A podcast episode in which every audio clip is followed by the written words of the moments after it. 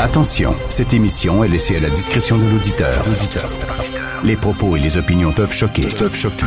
Oreilles sensibles s'abstenir. Richard Martineau. Martino. Un animateur pas comme les autres. Richard Martineau. Salut la gang, merci d'être fidèle à Cube Radio. D'ailleurs, 13 février, vous savez c'est quoi le 13 février? Selon l'UNESCO, c'est la journée internationale de la radio aujourd'hui. Alors à tous ceux et celles qui font de la radio et surtout à tous ceux et celles qui aiment écouter la radio, euh, excellente journée.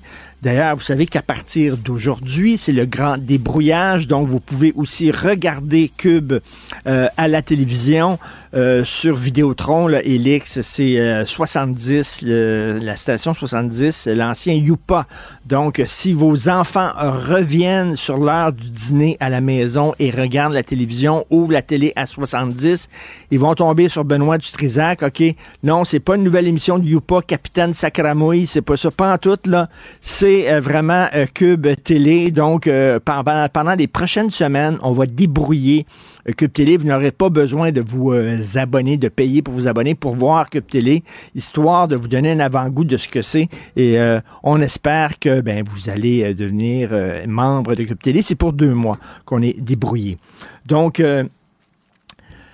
écoutez, il y, a des, il y a des politiciens qui sont bizarres. Il y a des gens qui se lancent en politique qui sont particulièrement bizarres. Alors, ma collègue Florence Lamoureux me fait entendre ce matin un extrait de l'émission de euh, Yasmine Abdel-Fadel. Hier, Yasmine Abdel-Fadel recevait euh, Nicolas Tétrault un ancien péquiste qui veut se présenter euh, à la chefferie du Parti libéral du Québec. Oui, oui un ancien péquiste qui veut aller au PLQ. J'espère que Mathieu Bock-Côté m'écoute pas parce qu'il est en train de faire une crise cardiaque en direct, c'est sûr et certain. Et là, Yasmine lui a demandé, mais comment se fait un ancien péquiste veut faire le saut au Parti libéral du Québec? C'est, il me semble, c'est deux adversaires. Voici la réponse de Nicolas Tétrault une opportunité très, très importante de mettre en place des changements enfin au Québec moi j'en ai marre. J'ai commencé à 17 ans à faire des débats télévisés. Regardez, là, j'ai juste des cheveux gris ou presque. À 49 avec six enfants. Et, et pour moi, c'est la dernière fois. Je donne tout et j'essaie de, de vraiment mettre en place des changements importants. Je pense qu'on peut pas, faut arrêter de mettre un diachylon, un Alors, au début de l'entrevue, on l'a pas entendu, mais il dit, je suis opportuniste. Je fais ça par opportunisme. Lui-même, il est tout content de dire ça. Je suis un opportuniste. Je fais ça par opportunisme. Puis dit là, il va falloir arrêter. Là. On a vu une opportunité. On peut écouter? On écoute. Pourquoi le PLQ? Je pense que c'est par opportunisme. Il faut pas avoir peur de, en 2024. Il faut arrêter de se cacher. Il faut dire les vraies choses aux citoyens. Fait que vous êtes opportuniste. Absolument. Et je pense qu'il y a une, je suis opportuniste parce qu'il y a une opportunité très, très importante de mettre en place des changements. Je suis opportuniste car il y a une opportunité très importante. Je sais pas s'il a vu les chiffres parce que passer du PQ au PLQ, avez-vous vu les chiffres? C'est le, parti qui a le vent en poupe, le parti qui a le vent dans les voiles, c'est le PQ. Alors, si tu es opportuniste et tu cherches une opportunité, euh, tu t'accroches au train du PQ qui va très vite sur les rails et non au train du PLQ. Mais bref, c'est drôle. Ça me fait penser à la chanson, bien sûr, de Jacques Dutronc. Je suis opportuniste, je retourne ma veste toujours du bon côté. Mais je suis pas sûr que c'est le bon côté, le Parti libéral du Québec. Hein? Ben, Nicolas Tétrault, ça m'étonnerait qu'il gagne la course à la chefferie. Je veux vous parler de Judith Godrèche. Godrèche, c'est une comédienne française qui a porté plainte contre deux cinéastes, Jacques Doyon et euh, Bruno Jacot. Alors, elle a porté plainte contre ces, euh, deux cinéastes-là et elle dit que lorsqu'elle avait, euh, lorsqu'elle avait 14 ans, euh, elle a tourné avec ces cinéastes-là et Jaco, euh, c'est bien ça, je pense, oui, Bruno Jaco. Alors, euh, Benoît Jaco, pardon.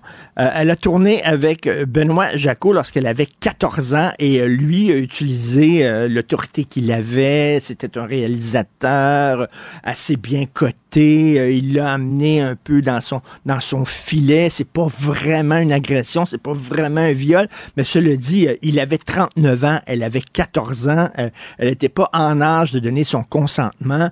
Bref, elle est tombée dans ses filets et elle est sortie avec, elle a eu des relations sexuelles avec lui, il se promenait avec elle, il avait 39 ans.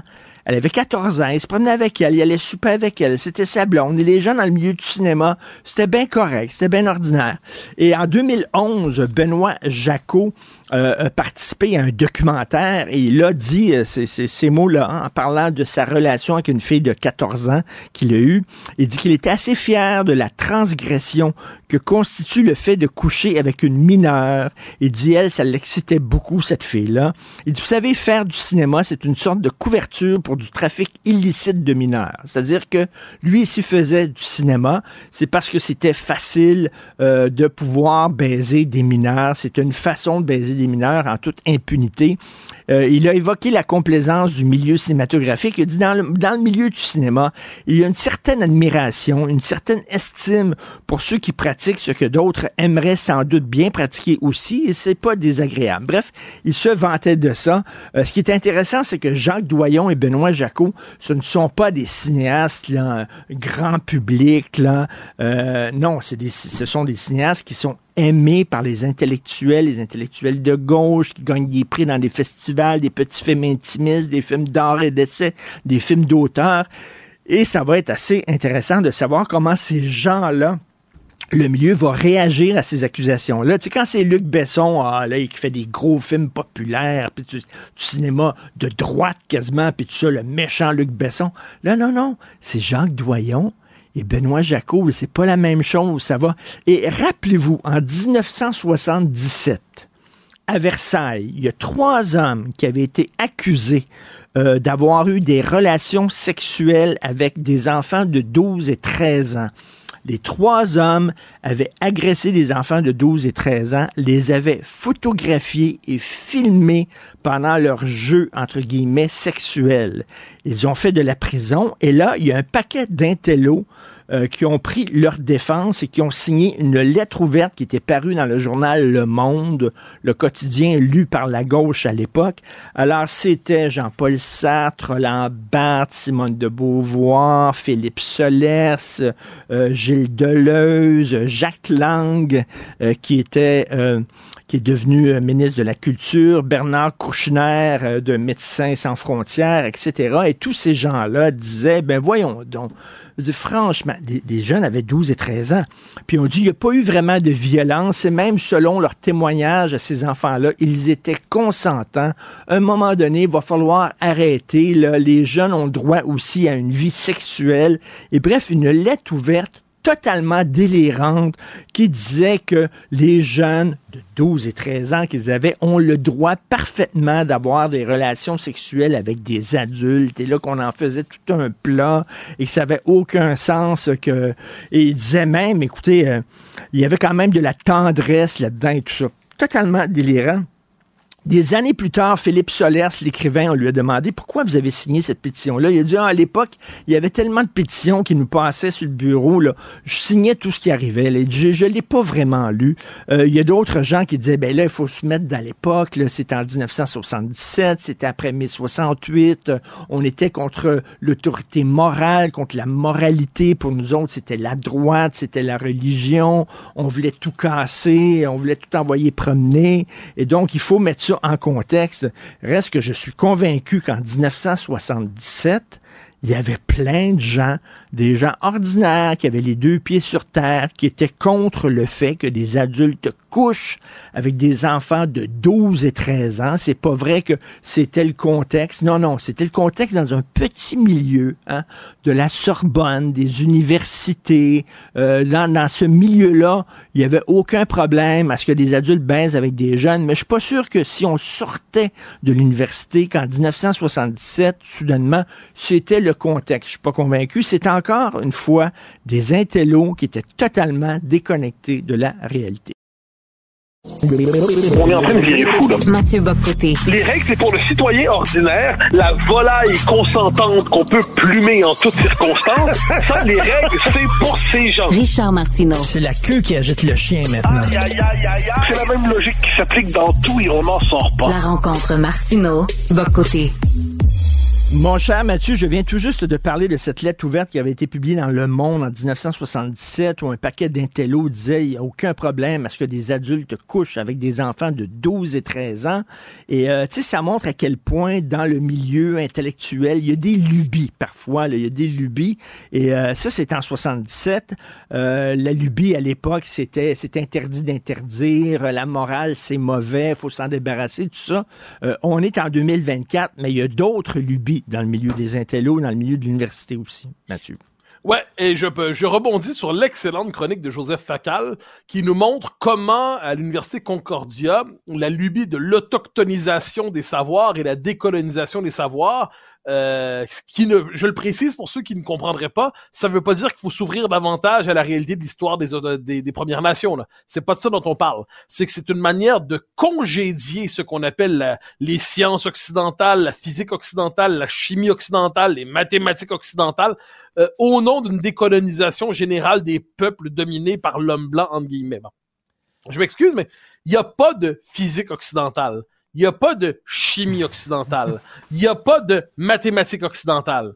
Il y a la physique qui est universelle, la chimie qui est universelle, les mathématiques qui sont universelles, et l'idée qu'il faudrait déconstruire ces savoirs-là pour être capable de permettre une émergence d'une conscience critique de notre civilisation au nom de savoir oublié et refoulé, c'est de l'obscurantisme point final. Je veux dire, la, la physique, là, dans son côté universel, un hindou, un musulman, un catholique, un protestant, un luthérien, n'importe qui peut comprendre ça. Un Français, un Américain, un Chinois, un Malgache, un luth... n'importe qui. Mais là, ce qu'on est, on est tellement dans une logique de la décolonisation intégrale de toute chose que on en vient à congédier l'idée même du savoir, ce qui est quand même exceptionnel. Alors, qu'est-ce qui se joue à travers ça pour moi? Et on le voit, les universités sont devenues des, des, des endroits complètement de délire, euh, de, des lieux délirants qui produisent du faux savoir. c'est toujours amusant aujourd'hui quand on voit des universitaires se citer entre eux, croyant et si euh, exposer des titres de légitimité scientifique. Euh, je m'excuse, mais la plupart du temps, j'ai surtout l'impression de voir des gens qui euh, témoignent de leur adhésion à la sainte doctrine. Ou alors, ils se présentent avec tous leurs diplômes, et là, c'est un peu l'équivalent des généraux soviétiques qui alignaient leurs médailles. Et moi, ce que je dis avec tristesse, c'est que l'université n'est plus le lieu principal de production du savoir, mais c'est un lieu d'empêchement du savoir aujourd'hui. C'est un lieu qui falsifie le savoir. C'est pas vrai pour tout le monde. Il y a d'excellents profs qui font leur boulot, évidemment. Il y a d'excellents profs dans tous les départements qui font leur boulot, mais la tendance lourde, au nom de la logique équité, diversité, inclusion, au nom de la logique de décolonisation des savoirs, au nom du wokisme qui s'empare de tout, l'université est en voie de destruction imminente et dans les années à venir, la production du savoir véritable ben, dans le domaine des sciences dures, ça risque de se faire à l'extérieur de l'université. Avec le prix à payer, c'est le sacrifice de la recherche fondamentale. Et dans les sciences dites humaines, dans les humanités, ça va davantage se transférer vers des revues, des instituts privés, des think tanks, des cercles de réflexion, parce que l'université en tant que telle ressemble aujourd'hui à l'université soviétique. Écoute, si on nous disait, par exemple, euh, je sais que dans le milieu des mathématiques, euh, l'invention du nombre zéro a été une révolution. Hein? Euh, avant, c'était 1, 2, 3, et quand on est arrivé avec le nombre zéro, ça a révolutionné les mathématiques. Je ne suis pas un expert, mais j'ai lu ça. Si on nous disait, par exemple, que c'est c'est les Arabes, finalement, qui ont, qui ont inventé le nombre zéro, euh, c'est correct, c'est pour dire bon, euh, telle affaire c'est une invention des asiatiques, puis telle autre affaire c'est une invention du monde arabe, puis ça, j'ai pas de problème. Mais personne n'a jamais dit le contraire. On appelle ça l'histoire rigoureuse. Exactement, c'est l'histoire. Mais là, c'est pas ça, c'est qu'on dit les savoirs ancestraux. Ça, ça veut dire là de soigner des maladies, pas avec la chimio, mais de soigner des maladies graves avec de la sauge, avec des herbes, avec de l'eau de source, avec des sorciers puis tout ça, là, attends une minute, ça va faire. Ben, non, mais surtout, moi, je mets au défi toute personne qui a un grave problème de santé au moment de se faire soigner, de dire, vous avez le choix entre les avancées de la médecine moderne ou vous pouvez vous connecter vers tel savoir traditionnel, puis qu'on s'entend qu'il s'agisse du savoir traditionnel euh, des Iroquois, euh, des Celtes, euh, des Ben. Gallois, des Étrusques, qu'en sais-je, eh ben, je m'en fiche. Dire, À un moment donné, il existe une telle chose que, tu sais, euh, Finkielkraut dit souvent, et je suis d'accord avec lui, il dit c'était mieux avant, sauf pour une chose, la médecine. Et il y a un progrès exceptionnel au 20e siècle et au 21e. Les progrès de la médecine sont époustouflants. On est certain d'avoir eu la chance d'en profiter pour traverser des épreuves compliquées. Et moi, ceux qui, par obscurantisme, parce que le vrai obscurantisme est là, dire, on est dans une forme d'inversion du monde, c'est-à-dire on ne on ne lit plus les classiques euh, qui peuvent encore nous dire quelque chose, donc les, les, les humanités classiques euh, chez les Grecs, euh, chez les Romains, bon. Mais cela dit, on se tourne vers un passé encore plus lointain pour retrouver des techniques de, de médecine qui, elles, n'ont plus grand-chose à nous apporter. Je suis désolé. Je veux dire, globalement, la médecine a progressé incroyablement. Est-ce qu'elle pourrait trouver avantage à réintégrer une vision plus globale du corps humain, c'est-à-dire cesser de décomposer l'être humain en une série d'organes à soigner les uns les autres. Est-ce qu'on peut avoir une vision plus large du corps humain? Bien sûr, la question est pas là. Mais là, c'est pas de ça dont on parle. On dit qu'il faut décoloniser. Puis là, j'insiste que Facal a tout à fait raison de le dire dans son papier. Euh, on, veut décoloniser, oui, la médecine, mais on veut décoloniser le génie, hein, le, le- génie électrique. Tu sais, moi, je m'excuse, mais un avion qui serait construit par des ingénieurs ne respectant pas les exigences de ce qu'on appelle la physique occidentale aujourd'hui, parce qu'au nom de la décolonisation, ils voudraient avoir un autre type d'ingénierie, ben, je rentre pas dedans. Je suis désolé. Puis ce que je constate, c'est que les techniques qu'on utilise pour fabriquer des avions, euh, ben, aujourd'hui, tout le monde euh, s'est approprié au Japon, puis en Chine, puis en Inde, c'est très bien.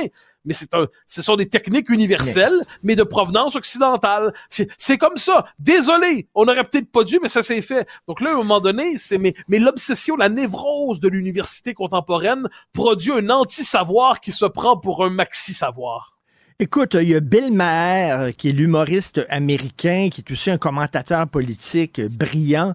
Et euh, récemment, à son émission, il parlait d'un influenceur euh, qui, euh, a des milliards de- de- de- d'adeptes euh, à travers le monde, mais qui fait beaucoup d'argent parce qu'il est payé pour faire ça. Il redonne une partie de son argent à toutes sortes de causes très importantes. Par exemple, il a donné, euh, Mathieu, des millions de dollars à euh, des chercheurs qui ont redonné la vue à des gens qui l'avaient perdu, des gens qui étaient aveugles. Ils leur ont redonné la vue à plusieurs personnes. Il a été critiqué.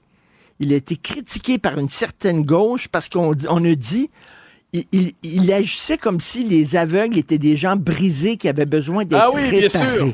Donc, on euh, ça on a le droit, il faut respecter les gens qui sont aveugles, il faut qu'ils restent comme ça, il faut pas les changer. Et c'est comme si les gens qui avaient la vue étaient meilleurs que des aveugles. Du délire, Mathieu, du Ah non, mais ça, délire. c'est ce qu'on appelle chez nos amis de gauche le capacitisme. C'est-à-dire, c'est considérer que finalement, avoir deux jambes, deux bras, deux yeux, puis après ça, que la structure fonctionne, euh, ça, puis que c'est globalement mieux être comme ça qu'avec une jambe, puis un bras, puis un œil, puis pas de nez. Bon, ben ça, c'est du capacitisme. Donc là, mais donc, parce que c'est un débat qui a eu lieu, il fut un temps- je, je l'avais j'ai déjà vu passer ça il y a quelques années quand j'étais dans à à l'UQAM, je crois. On disait, est-ce qu'il faut, par exemple, guérir les sourds? Parce que les sourds euh, ont développé un langage autre. Or, ça considérait dire que la, la, la culture sourde, le langage sourd et euh, malentendant, est un langage euh, inférieur par rapport aux autres, une culture inférieure par rapport aux autres, et que la culture normale serait celle de ceux qui entendent bien plutôt que des malentendants. Oui, oui, oui, c'est ça. Oui. Je veux dire, c'est exactement ça. Je veux dire, si jamais par je ne sais quel malheur, je deviens manchot, eh bien, je, et que là, en attendant, genre, j'ai un faux bras, mon faux bras le prendra pas mal si on peut me réparer avec un vrai bras. Je vous en avertis, OK? C'est normal. Et puis, mais, mais il y a derrière ça la logique antidiscriminatoire, le refus de la norme, le refus de Mais- des évidences naturelles fait en sorte qu'on va se dire effectivement que même l'aveugle, il faut pas le soigner parce qu'on on, on, on déciderait que c'est vaut mieux voir que pas voir. Mais, Mais- c'est la logique antidiscriminatoire qui s'applique à tout. Mathieu, on va dire que si mon fils attrape des poux, euh, il faut pas que je lui donne un shampoing anti-poux parce que des poux, c'était c'est un animal. et Il faut, j'ai pas le droit de tuer des animaux. Il va falloir que je les garde, les poux, puis leur donner chacun un nom. Non, mais c'est une pensée qui devient complètement débile, là, cette pensée.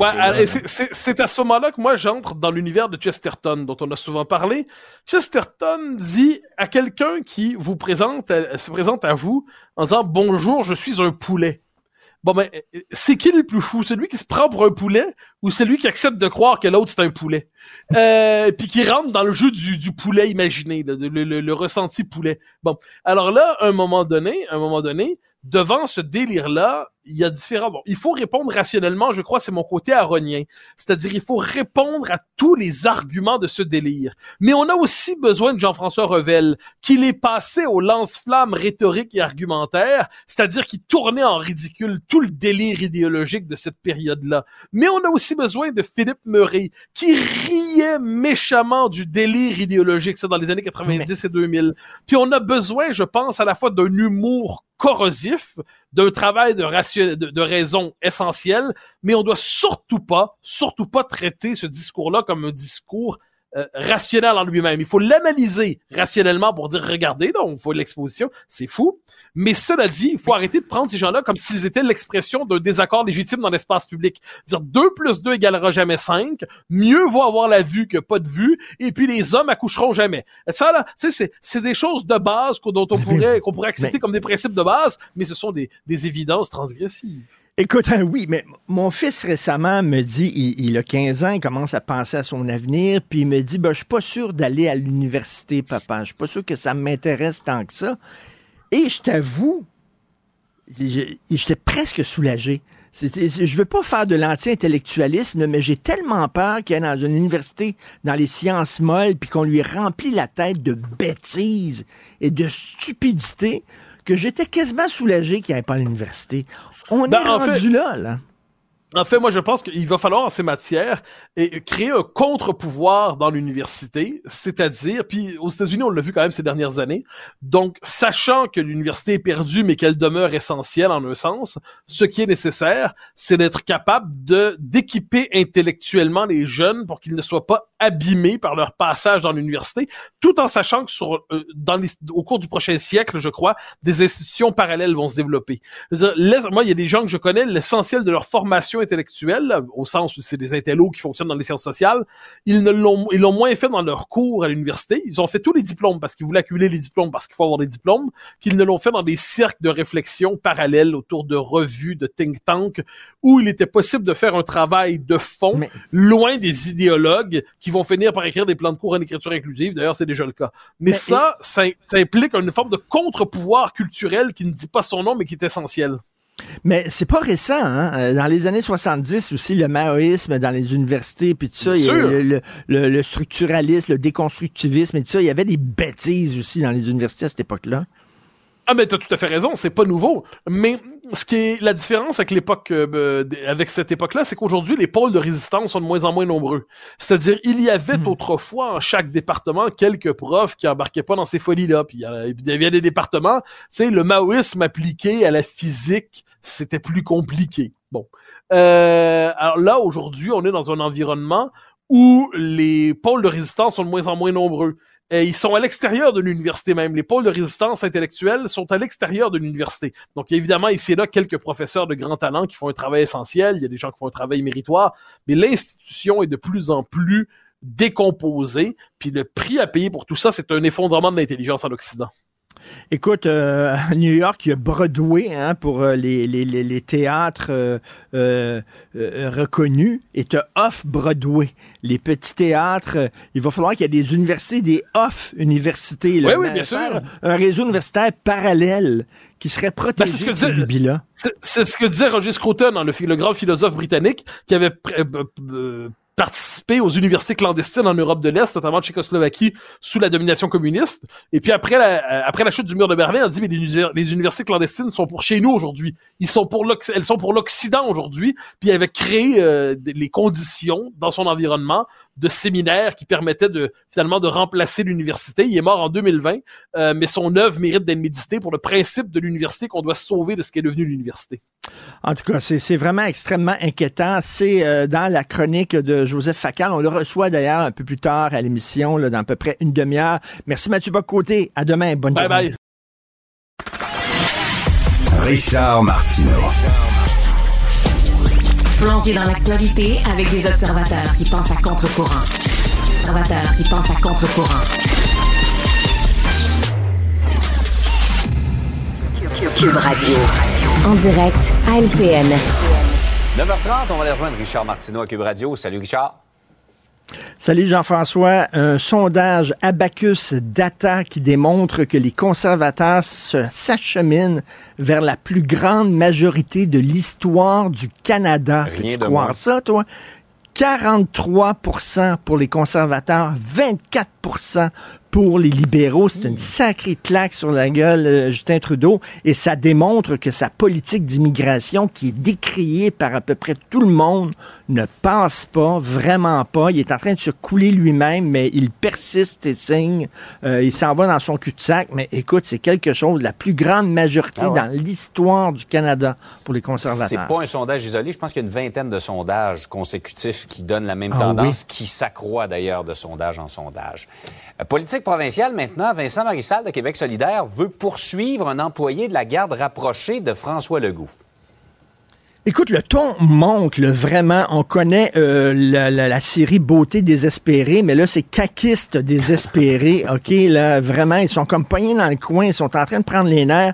On a vu Geneviève Guilbeault euh, dans le corridor devant la caméra de TVA apostropher euh, euh, de façon assez directe Pascal Birubé en disant, toi, tu as participé à ça, toi, des, des cocktails de financement, tout ça.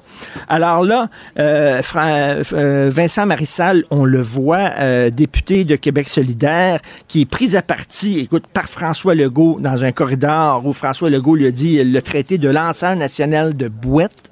C'est un lanceur national de boîtes parce qu'il a osé critiquer justement les cocktails de financement de la CAQ. Le porte-parole du premier ministre que euh, dit de Vincent Marissal qui s'est présenté en politique sur la base d'un mensonge parce qu'on sait qu'avant d'aller à QS, euh, Marissal avait courtisé un peu le Parti libéral du Canada. Euh, il l'avait nié par la suite. Donc, on dit tu t'es lancé en politique sur la base d'un mensonge. Et le directeur des médias de la CAQ qui a écrit sur les médias sociaux que Vincent Marissal, euh, lorsqu'il était journaliste à la presse, avait tendance à tourner les coins ronds. Bref, écoute, là, euh, il y a même PSPP, euh, Paul Saint-Pierre Plamondon, qui a critiqué la partisanerie agressive de la CAQ. Euh, tu te souviens, lorsque François Legault disait que le plus grand danger pour les caquistes, c'était l'arrogance? Ouais, ouais. Il faut se préserver de l'arrogance. Alors là, ça va très mal depuis quelques semaines à la CAQ. Vraiment, on dirait qu'ils s'enfoncent dans un trou.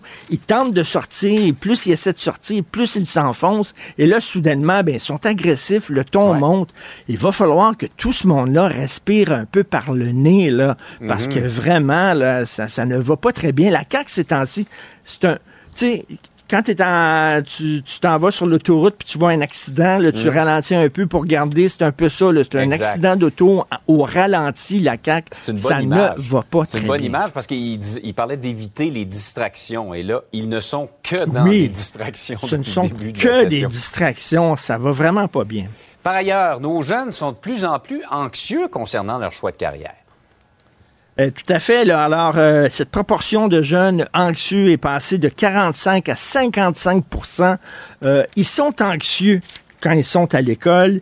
Ils sont anxieux quand c'est le temps de choisir une carrière. Ils sont anxieux quand c'est le temps de travailler aussi. Ils sont anxieux. Non, je suis pas anxieuse, pas toute, moi. Oui, licorne, t'es anxieuse beaucoup. C'est pas vrai, je suis pas anxieuse. Regarde, là, dès qu'on lève la voix un peu, tu te mets à pleurer. J'ai dit à licorne de s'en aller marionnettiste pour choix de carrière. Non, mais écoute, on rit, cela dit, là, tu sais, l'anxiété, c'est quand même pas drôle. Et c'est une génération très anxieuse. Et écoute, c'est parce que, et moi, je nous, je nous, nous, les parents, on les, on les a pas outillés. On les a pas outillés, on les a protégés. Je l'ai dit souvent dans du papier bulle et tout ça. On leur a dit que la vie est un grand jardin de roses, alors qu'il faudrait les habituer à dire que la vie, ben, c'est une jungle, puis il faut que tu te battes. Il faut, Faut que que tu fasses une carapace avant. Ben oui, avant, il y avait des contes de fées qu'on racontait aux enfants pour leur dire, tu sais, ta grand-maman, fais attention, c'est peut-être un méchant loup qui veut te manger. Ou tu sais, la petite vieille sympathique qui t'a donné une pomme, c'est peut-être une sorcière, puis la pomme est peut-être empoisonnée, là. Ou si tu vois une maison en pain d'épices dans le bois, fais attention, c'est peut-être des méchantes personnes. On les a habitués à... Aujourd'hui, ben non, écoute, Blanche-Neige, là, c'est quelqu'un qui exploite des personnes de petite taille, puis euh, le, le, le, prince qui a réveillé la belle au bois dormant, ben c'est un agresseur parce qu'il l'a embrassé alors qu'elle dormait, puis elle pouvait pas donner son consentement. Je veux dire, à un moment donné, là, on les a vraiment chouchounés et ce n'est pas un service à rendre à nos enfants. Ça fait que c'est une génération hyper anxieuse, malheureusement. Moi, dans ma génération, on choisissait aussi des carrières, puis il n'y avait pas de job. Moi, je suis un, ce qu'on appelle un, Y. Là. Il n'y avait pas de job. C'était très anxiogène. Aujourd'hui, la job, il y en a beaucoup. Mais bref, malheureusement, génération d'anxieux. Je suis un X et il n'y avait pas beaucoup de jobs non plus. Salut bien, Licorne, pour nous euh, et, et, calme, la, calme ses appréhensions. Martino. Pour l'instant, nos avocats nous disent que tout est beau.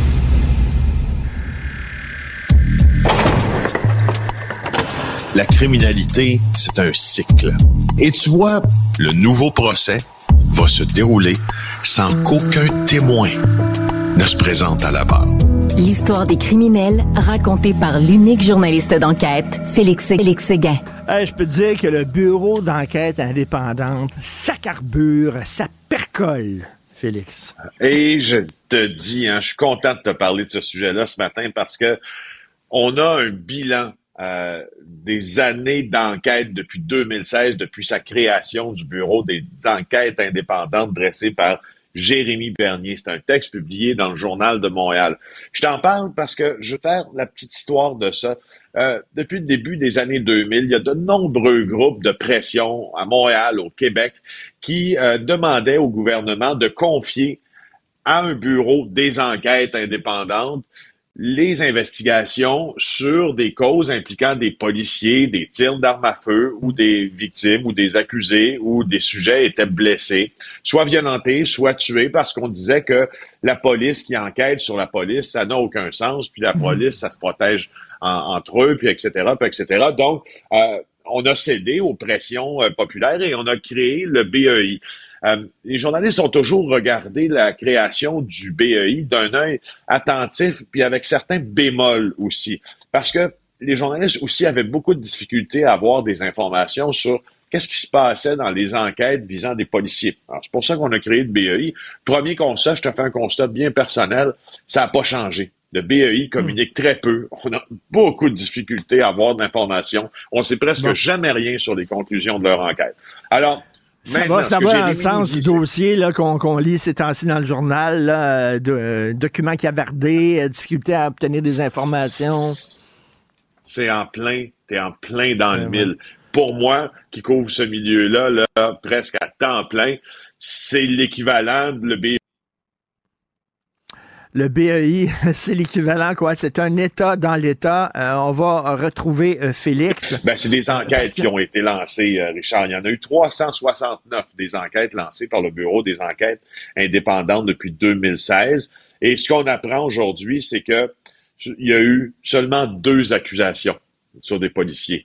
Hein, c'est quand même, c'est notable. Félix, deux Félix, accusations sur des policiers. De, deux, ça m'apparaît de deux choses Le premier dossier, c'est un dossier de juillet 2020. Un homme de 30 ans de Saint-Cyril de Wendover. Euh, le policier a utilisé une force euh, pour maîtriser le suspect qui voulait pas tempérer perte de conscience euh, et un autre policier de la SQ a été visé par des accusations juste après une course poursuite dans laquelle il était impliqué. Ça fait deux blessés en 2022. C'est seul cas, Richard. Mais, mais Félix, de deux choses l'une. Ou alors c'est difficile de mener ces enquêtes-là, c'est pas évident ou alors euh, ils ont les deux pieds dans la même bottine. C'est quoi exactement la, solution? C'est quoi la réponse à ça? Euh, parce que, écoute, ça n'a pas de bon sens. Seulement que deux accusations portées par le bureau euh, d'enquête indépendant, ça n'a pas de sens. Est-ce qu'on a Félix avec nous? Alors, on peut lire ça dans le journal aujourd'hui. Euh, on avait dit la police qui enquête sa police, ça n'a pas de sens. On va créer le bureau d'enquête indépendant, puis tout ça, ça va être correct. Mais donc, euh, euh, Félix, soit c'est difficile de mener ces enquêtes-là, soit alors ils ont les deux pieds dans la même bottine. C'est quoi le. Ben, c'est parce que c'est difficile. C'est difficile de répondre à la question. Je te rappelle qu'il y a beaucoup d'enquêtes indépendantes, justement, de ce BEI qui n'ont toujours pas abouti. Il y a notamment celle de l'enquête Serment. Et puis, c'est parce que ces gens-là, un peu comme ben, on l'a découvert avec le dossier du Journal de Montréal sur l'accès à l'information en fin de semaine, sont très, très peu, en termes de reddition de comptes, sont très peu redevables, répondent très peu aux questions des journalistes. Bon, c'est très peu ce qui se passe à l'intérieur de l'organisation. Parce que c'est quoi? Un bureau des enquêtes indépendantes. Alors, tu sais, c'est toujours pour ça. Je te rappelle, regarde, l'Office de consultation publique de Montréal, lorsque nous avons euh, commencé à, poser nos premières questions, ben, on nous disait, ben non, on répondra pas à nos questions sur, vos questions sur nos comptes de dépenses parce que, vous savez, on est un organisme indépendant tout ce qu'on, tout ce que on, s'entend euh, pour vous dire, on va vous donner des réponses sur notre mission. Puis si ça touche les principaux principes qui nous guident, ça va. Mais le reste, oubliez ça. Ben tu sais, c'est un peu ça. Tu sais, il y, a une notion d'indépendance, la notion d'indépendance dans les organismes c'est d'être indépendant de l'État, mais pas être indépendant de la reddition de comptes. Exactement, c'est ce que j'allais dire là. C'est qu'il quand même, il faut qu'ils rendent des comptes. Et là, surtout là, avec leur mauvaise performance, il va falloir qu'ils s'expliquent. Là. Ben c'est ça. Alors, euh, puis en attente des explications, puis en attente, euh, je sais pas moi, de, de, de moi, si j'étais eux, j'accorderais de, longues entrevues, puis je me livrerais là euh, aux journalistes, là, puis j'expliquerais, mais pourquoi deux accusations? Ça veut, est-ce que c'est normal, deux accusations depuis 2016? Euh, franchement. Ça n'a pas de sens. Depuis huit ans, ça n'a pas, de sens. Un, un autre féminicide à l'épiphanie. Là, c'est un octogénaire. Écoute, habituellement, je connais pas les détails de cette histoire. Tu vas me raconter, Félix, mais habituellement, quand ce sont des gens de cet âge-là, c'est souvent ce qu'on appelle des meurtres par compassion. Euh, c'est-à-dire euh, l'homme euh, est pris avec sa conjointe qui est très malade et tout ça. Est-ce que c'est ce qui est arrivé ou on parle d'un vrai féminicide? C'est quoi exactement, Félix? On va l'avoir. Petit problème de connexion avec euh, Félix Séguin. Mais c'est ça, donc, en l'épiphanie, un octogénaire qui a été arrêté pour le meurtre de sa femme. Euh, c'est quoi? Est-ce que tu as les détails, Félix? Ben, Jean-Guy Forêt, 82 ans, donc un octogénaire qui aurait tué sa femme. Lorraine Marcelet, elle avait, c'est un octogénaire aussi, avec 80 ans, avec une arme blanche. Se serait enlevé la vie par arme à feu ensuite. Ça s'est passé à l'épiphanie. On a découvert les corps vers 15h30 hier. Euh, les crimes contre la personne de la Sûreté du Québec s'y attardent présentement. Ils vivaient dans une résidence intergénérationnelle avec leur fils, euh, selon euh, les sources du Journal de Montréal. La maison venait d'être mise en vente. Il n'y a aucun motif qui explique le drame, mais ça reste un féminicide. Euh, et, il y a, tu vois, les voisins ne, s'expliquent pas du tout, du tout, les proches non plus, qu'est-ce qui a pu se passer. Alors, en attente, je voulais juste, parce qu'à chaque fois qu'il y a un féminicide, on se fait le devoir d'en mm. parler. Je voulais juste laisser une trace de ça, mais au cours de la semaine qui suit, on va avoir plus de détails. OK. Et tu veux me parler de la quatrième mafia? Je savais même pas qu'il y en avait trois. Je savais même pas qu'il y en avait trois. C'est quoi la quatrième mafia? Ouais. Je t'en parle parce que vous pouvez consulter sur le site de, TVA Nouvelles euh, le texte sur l'arrestation de Marco Raduno, qui est comme euh, qui est présenté par en tout cas l'AFP comme un dangereux chef euh, mafieux qui a été arrêté en Haute-Corse, c'est en France, puis lui, il est lié à la quatrième mafia. Donc, je trouvais ça intéressant pour ceux qui, ne savaient pas euh, qu'il y avait quatre mafias de vous dire qu'est-ce qu'il y en est. Parce que Hein, pour histoire, euh, la mafia, ben, euh, on le sait, ça vient de l'époque de, de l'Isorgimento, l'unification italienne en 1859. Ça a commencé en Sicile, puis en Sicile, la mafia, on appelle ça la Cosa Nostra. Ensuite, euh, ça s'est pointé en Calabre, on appelle ça l'Andrangheta. enfin, ça s'est, ça s'est pointé aussi euh, euh, en Campanie, on appelle ça la Camorra. et mais il y a une quatrième mafia qui, elle, a été est un peu passée sous silence, puis a profité de du manque d'attention que les médias puis la police lui donnaient parce qu'elle luttait contre les autres organisations criminelles. C'est dans la région des Pouilles. Si tu veux, si on veut se faire des repères géographiques, l'Andrangheta, c'est dans, dans le pied de la, de la botte italienne, la, la région des Pouilles, c'est dans le talon, hein, si on veut. Mm. Alors, c'est bien situé près de la mer Adriatique, mer Ionienne. De l'autre côté euh, des pouilles, ben c'est les Balkans, entre autres, où il y a un commerce là euh, lié au crime organisé euh, important. Et là, ben aujourd'hui, on est en train de dire que cette mafia-là est en train est, en passe de devenir une organisation plus importante qu'on le pensait. On, on, on situe son chiffre d'affaires à 50 milliards de dollars par année. Euh, pendant qu'il y a des gros, gros procès en Calabre avec 300 accusés liés à l'Andrangheta, ben, la Quarta Mafia, parce que c'est son nom, la quatrième mafia est devenue super puissante. Elle est près du, euh, de la grosse, du gros massif là, montagneux du Gargano. Et, euh, et ce qu'on dit, c'est que la, écoute, elle est tellement puissante que dans certaines villes, dans cet emplacement-là qui est géostratégique, les conseils de ville ont été dissous tellement ils sont gangrénés par la corruption. Donc, tu as plein de zones de non-droit dans les pouilles en Italie où les citoyens n'ont plus d'administration municipale, ne sont plus régis par un système euh, de, de, de, loi, oui, celle du pays, mais le premier palier de gouvernement, il n'existe plus. C'est la mafia qui contrôle les villes et villages euh, de, de, de, quelques petites parties des pouilles. Et puis, euh, depuis janvier 2022, je te le dis, là, il y a eu plusieurs attentats, des crimes de sang, des meurtres, dizaines de bombes aussi à Foggia, à San Severo, puis à Vieste. Alors, c'est intéressant de savoir quels quel pouvoirs mafieux sont en place. Les, euh, Félix, les gens qui vont dans des boutiques où on vend des magazines et des journaux, euh, je crois que c'est le journal Le Monde qui vient de publier un hors-série sur les mafias à travers le monde. Alors, on parle de mafia russe, on parle de mafia japonaise, chinoise, les pays de l'Est. Écoute, là, toutes les mafias, le Mexique, ah l'Amérique du Sud. Oh, et euh, ça, ça, ouvre par une longue entrevue avec Roberto Saviano, qui est le journaliste italien, qui parle de la mafia. Et je lisais ça.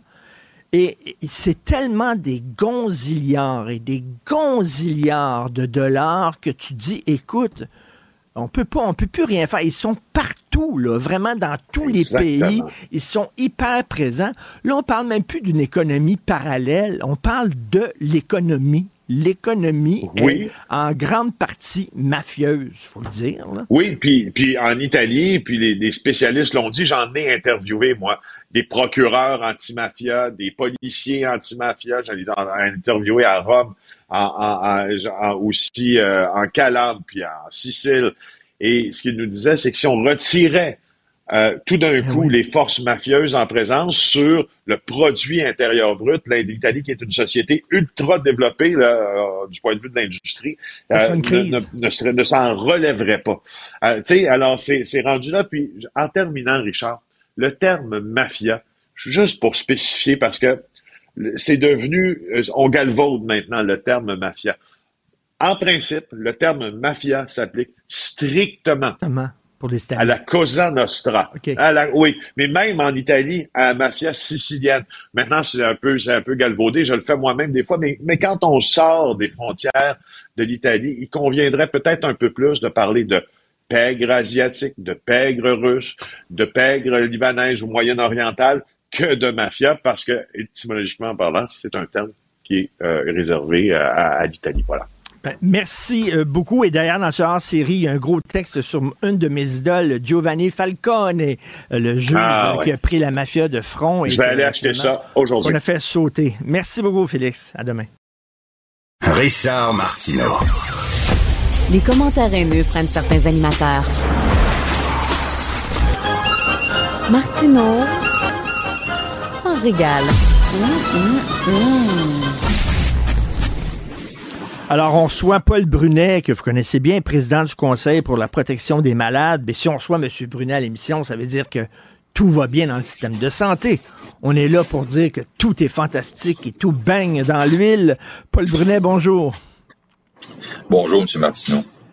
Donc, euh, il y a une famille de Charlevoix qui a lancé un cri du cœur. Euh, leur mère, 77 ans, qui a de l'Alzheimer, qui est dans un CHSLD. Euh, elle s'est levée à un moment donné de son lit, je pense pour aller aux toilettes. Elle est tombée, elle s'est cassée une hanche. Et au CHSLD, on dit on n'a pas suffisamment de main-d'œuvre pour prendre soin d'elle, pour savoir si elle se lève ou pas. Fait pour la protéger, elle, euh, on l'a attachée euh, à son lit. C'est pas la première fois qu'on entend ce genre d'histoire-là. On l'a attachée comme un animal, littéralement, euh, à son lit. Elle est sous contention. en même temps, le CHSLD il manque de main-d'œuvre. On dit si on l'attache pas, il n'y a pas tout le temps quelqu'un sur l'étage, puis là, elle va se promener, par risque de se blesser. Donc, on fait ça pour la protéger. C'est d'une histoire d'une tristesse sans nom, Paul Brunet. Oui, et, malheureusement pour l'établissement, c'est pas parce qu'il manque de monde que vos obligations de sécurité et d'intégrité pour les patients sont, sont relevées. Alors, ça peut être une explication, mais c'est pas une excuse, malheureusement. Et étrangement, M. Martineau, pour avoir visité certains lieux d'hébergement récemment, il n'y a pas de problème de main-d'œuvre. C'est comme si, dépendant ah des lieux, dépendant des gens qui opèrent les lieux, il y a plus de monde qui va travailler là qu'ailleurs. Alors, tu sais, il y a un questionnement là-dessus aussi, là. Euh, la, pénurie de main-d'œuvre a le dos large parfois. En tout cas, ça fait deux places que je fais en quelques semaines. Il n'y a aucun problème de main-d'œuvre, même une liste de rappels. Alors, ramenons euh, le, sujet sur euh, cette table-là qui est contentionnée. Excusez-moi, ce que vous dites finalement, c'est qu'il n'y a pas de problème de main-d'œuvre, donc ça veut dire que c'est parce que c'est mal géré. Donc, cet établissement-là. Je dis pas ça. Je dis juste qu'il y a des places où je vois les gestionnaires œuvrer auprès de leur personnel, auprès des familles. Et étrangement, c'est bien tenu, c'est propre, ça sent bon, les gens sont en sécurité. Puis il manque pas de personnel. Fait qu'on peut se questionner un peu. Je comprends qu'il y a une pénurie de personnel. Faut pas, faut pas renier ça. Je dis juste qu'il y a des places, c'est moins pire. D'ailleurs, il y a des places dont on n'entend jamais parler parce que les gens sont mieux organisés puis sont plus solidaires les uns des autres. Et peut-être qu'on a des patrons qui sont plus attirants pour le personnel qu'ailleurs. Cela dit, cette dame-là avait pas de raison d'être contentionnée. On a dit qu'il y avait une prescription qui date de deux ans.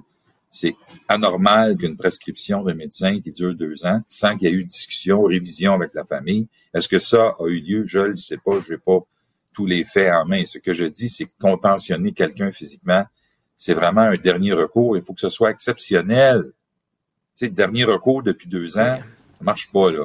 Et légalement, légalement, M. Brunet, euh, bon, cette personne-là, euh, elle a l'Alzheimer, il y a des gens qui sont séniles et tout ça, ils sont pas en état euh, de, de donner leur consentement.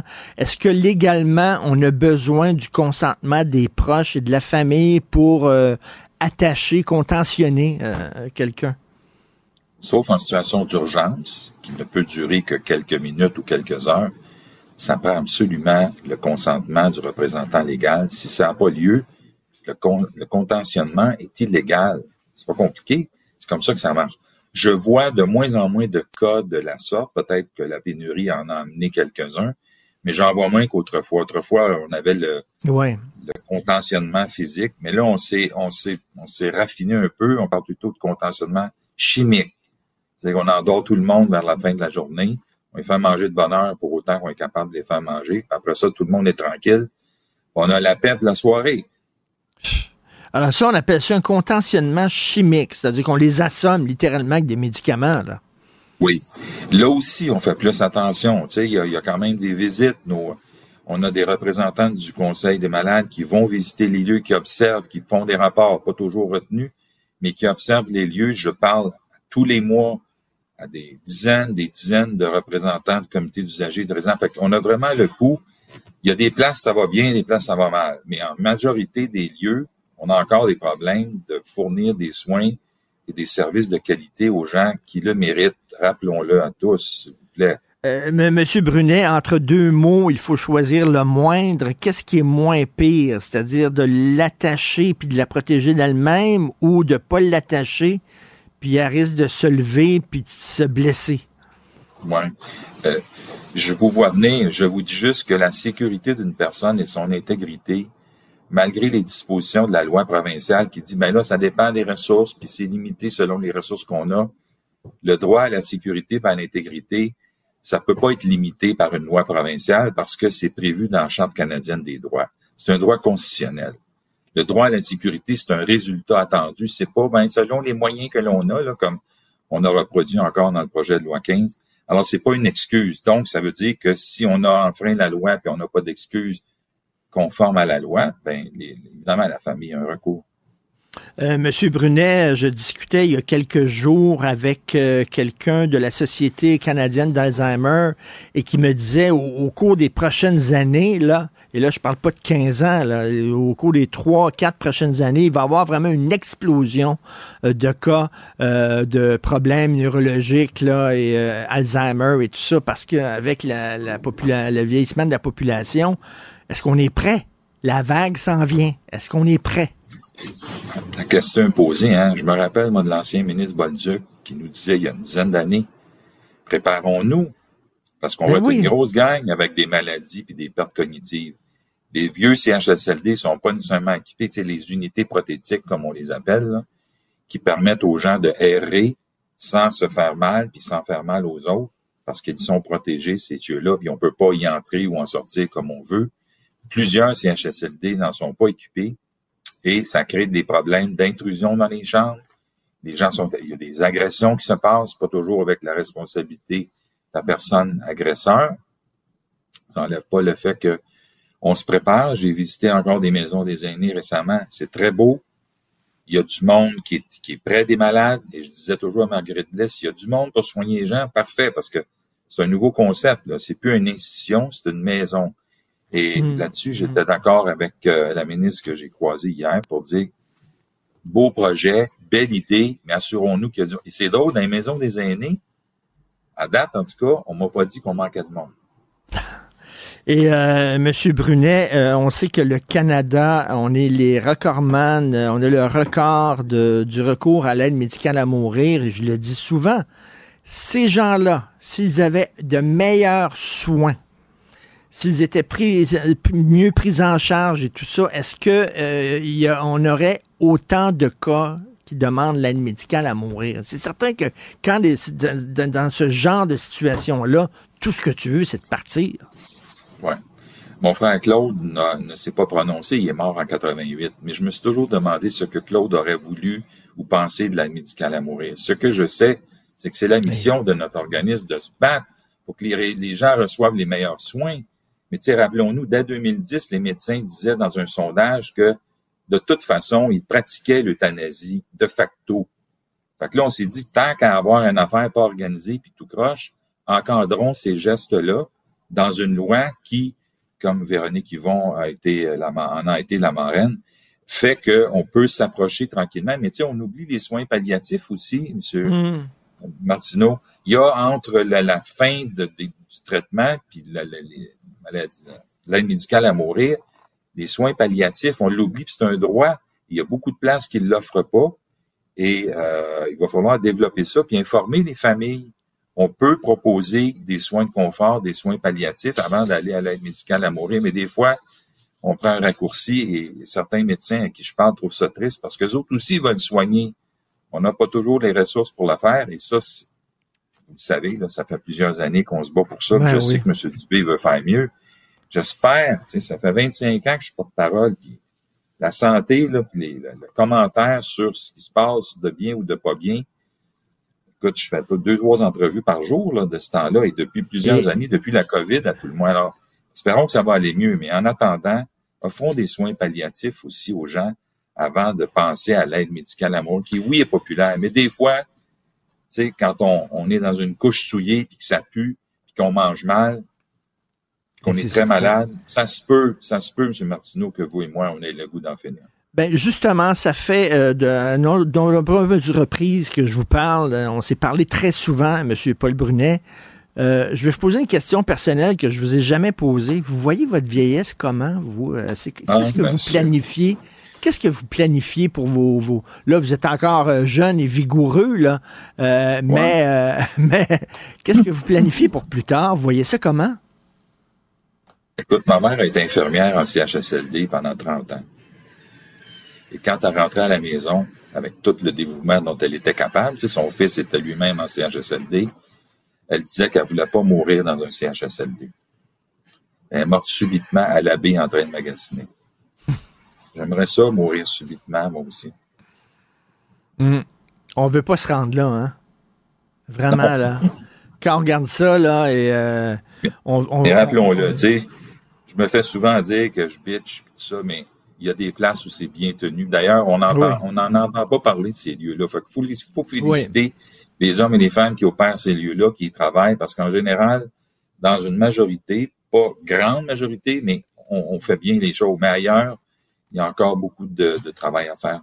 Monsieur Brunet, vous savez, l'information, on parle des avions qui crachent, on parle pas des milliers d'avions qui chaque jour atterrissent sans aucun problème. Ça, on n'en parle jamais. On parle toujours des collisions d'avions, des avions qui tombent malheureusement. Et ça, c'est un avion qui est tombé, une femme en contention, une de trop.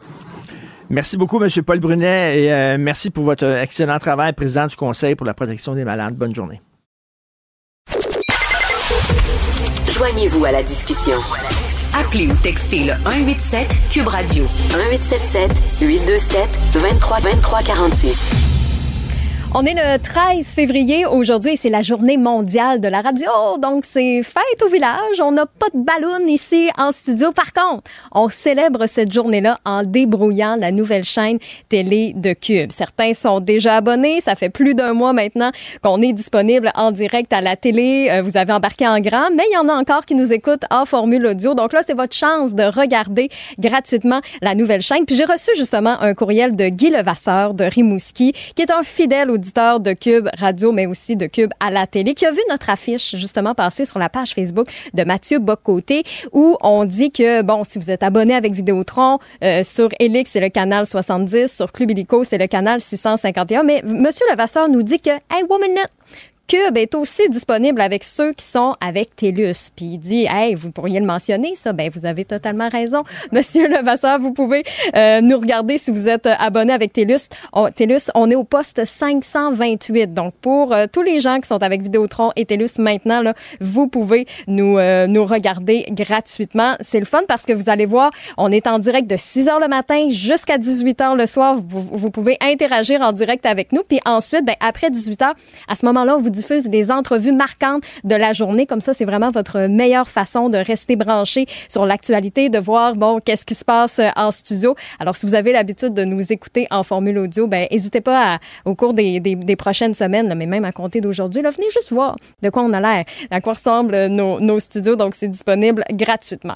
Richard en a parlé pendant son segment à LCN. Les jeunes hein, sont de plus en plus euh, anxieux. C'est un nouveau sondage qui est sorti qui dévoile en fait que 55 des jeunes de 14 à 30 ans font de l'anxiété à l'idée d'entrer sur le marché du travail. Donc, qu'est-ce qu'on fait avec ça? Comment on s'est rendu là? Comment on peut accompagner aussi nos, enfants si jamais euh, euh c'est le cas dans votre famille ou peut-être dans votre entourage? Ben, Richard va en parler avec la psychologue Karine Gauthier dans une quinzaine de minutes. Donc, si vous avez des questions, si vous avez des témoignages, n'hésitez pas à rentrer euh, en contact avec nous par texto 1-877-827-2346, le 187 Cube Radio ou encore par courriel au studio à commercial cube.radio. Oui? Tu sais, Stéphanie, moi, je me réveille à 7 heures le matin et euh, la première, premier réflexe qu'on a, ma blonde et moi, boum, on ouvre la télé euh, sur euh, justement Cube et je me réveille puis c'est c'est Mathieu, voyons, c'est c'est Benoît Dutrisac et Avec Mario, Dumont. Dumont dans l'émission d'Alexandre Dubé. Ça réveille fort, hein? Ça réveille plus que deux cafés. Moi, dire là, je poum de même.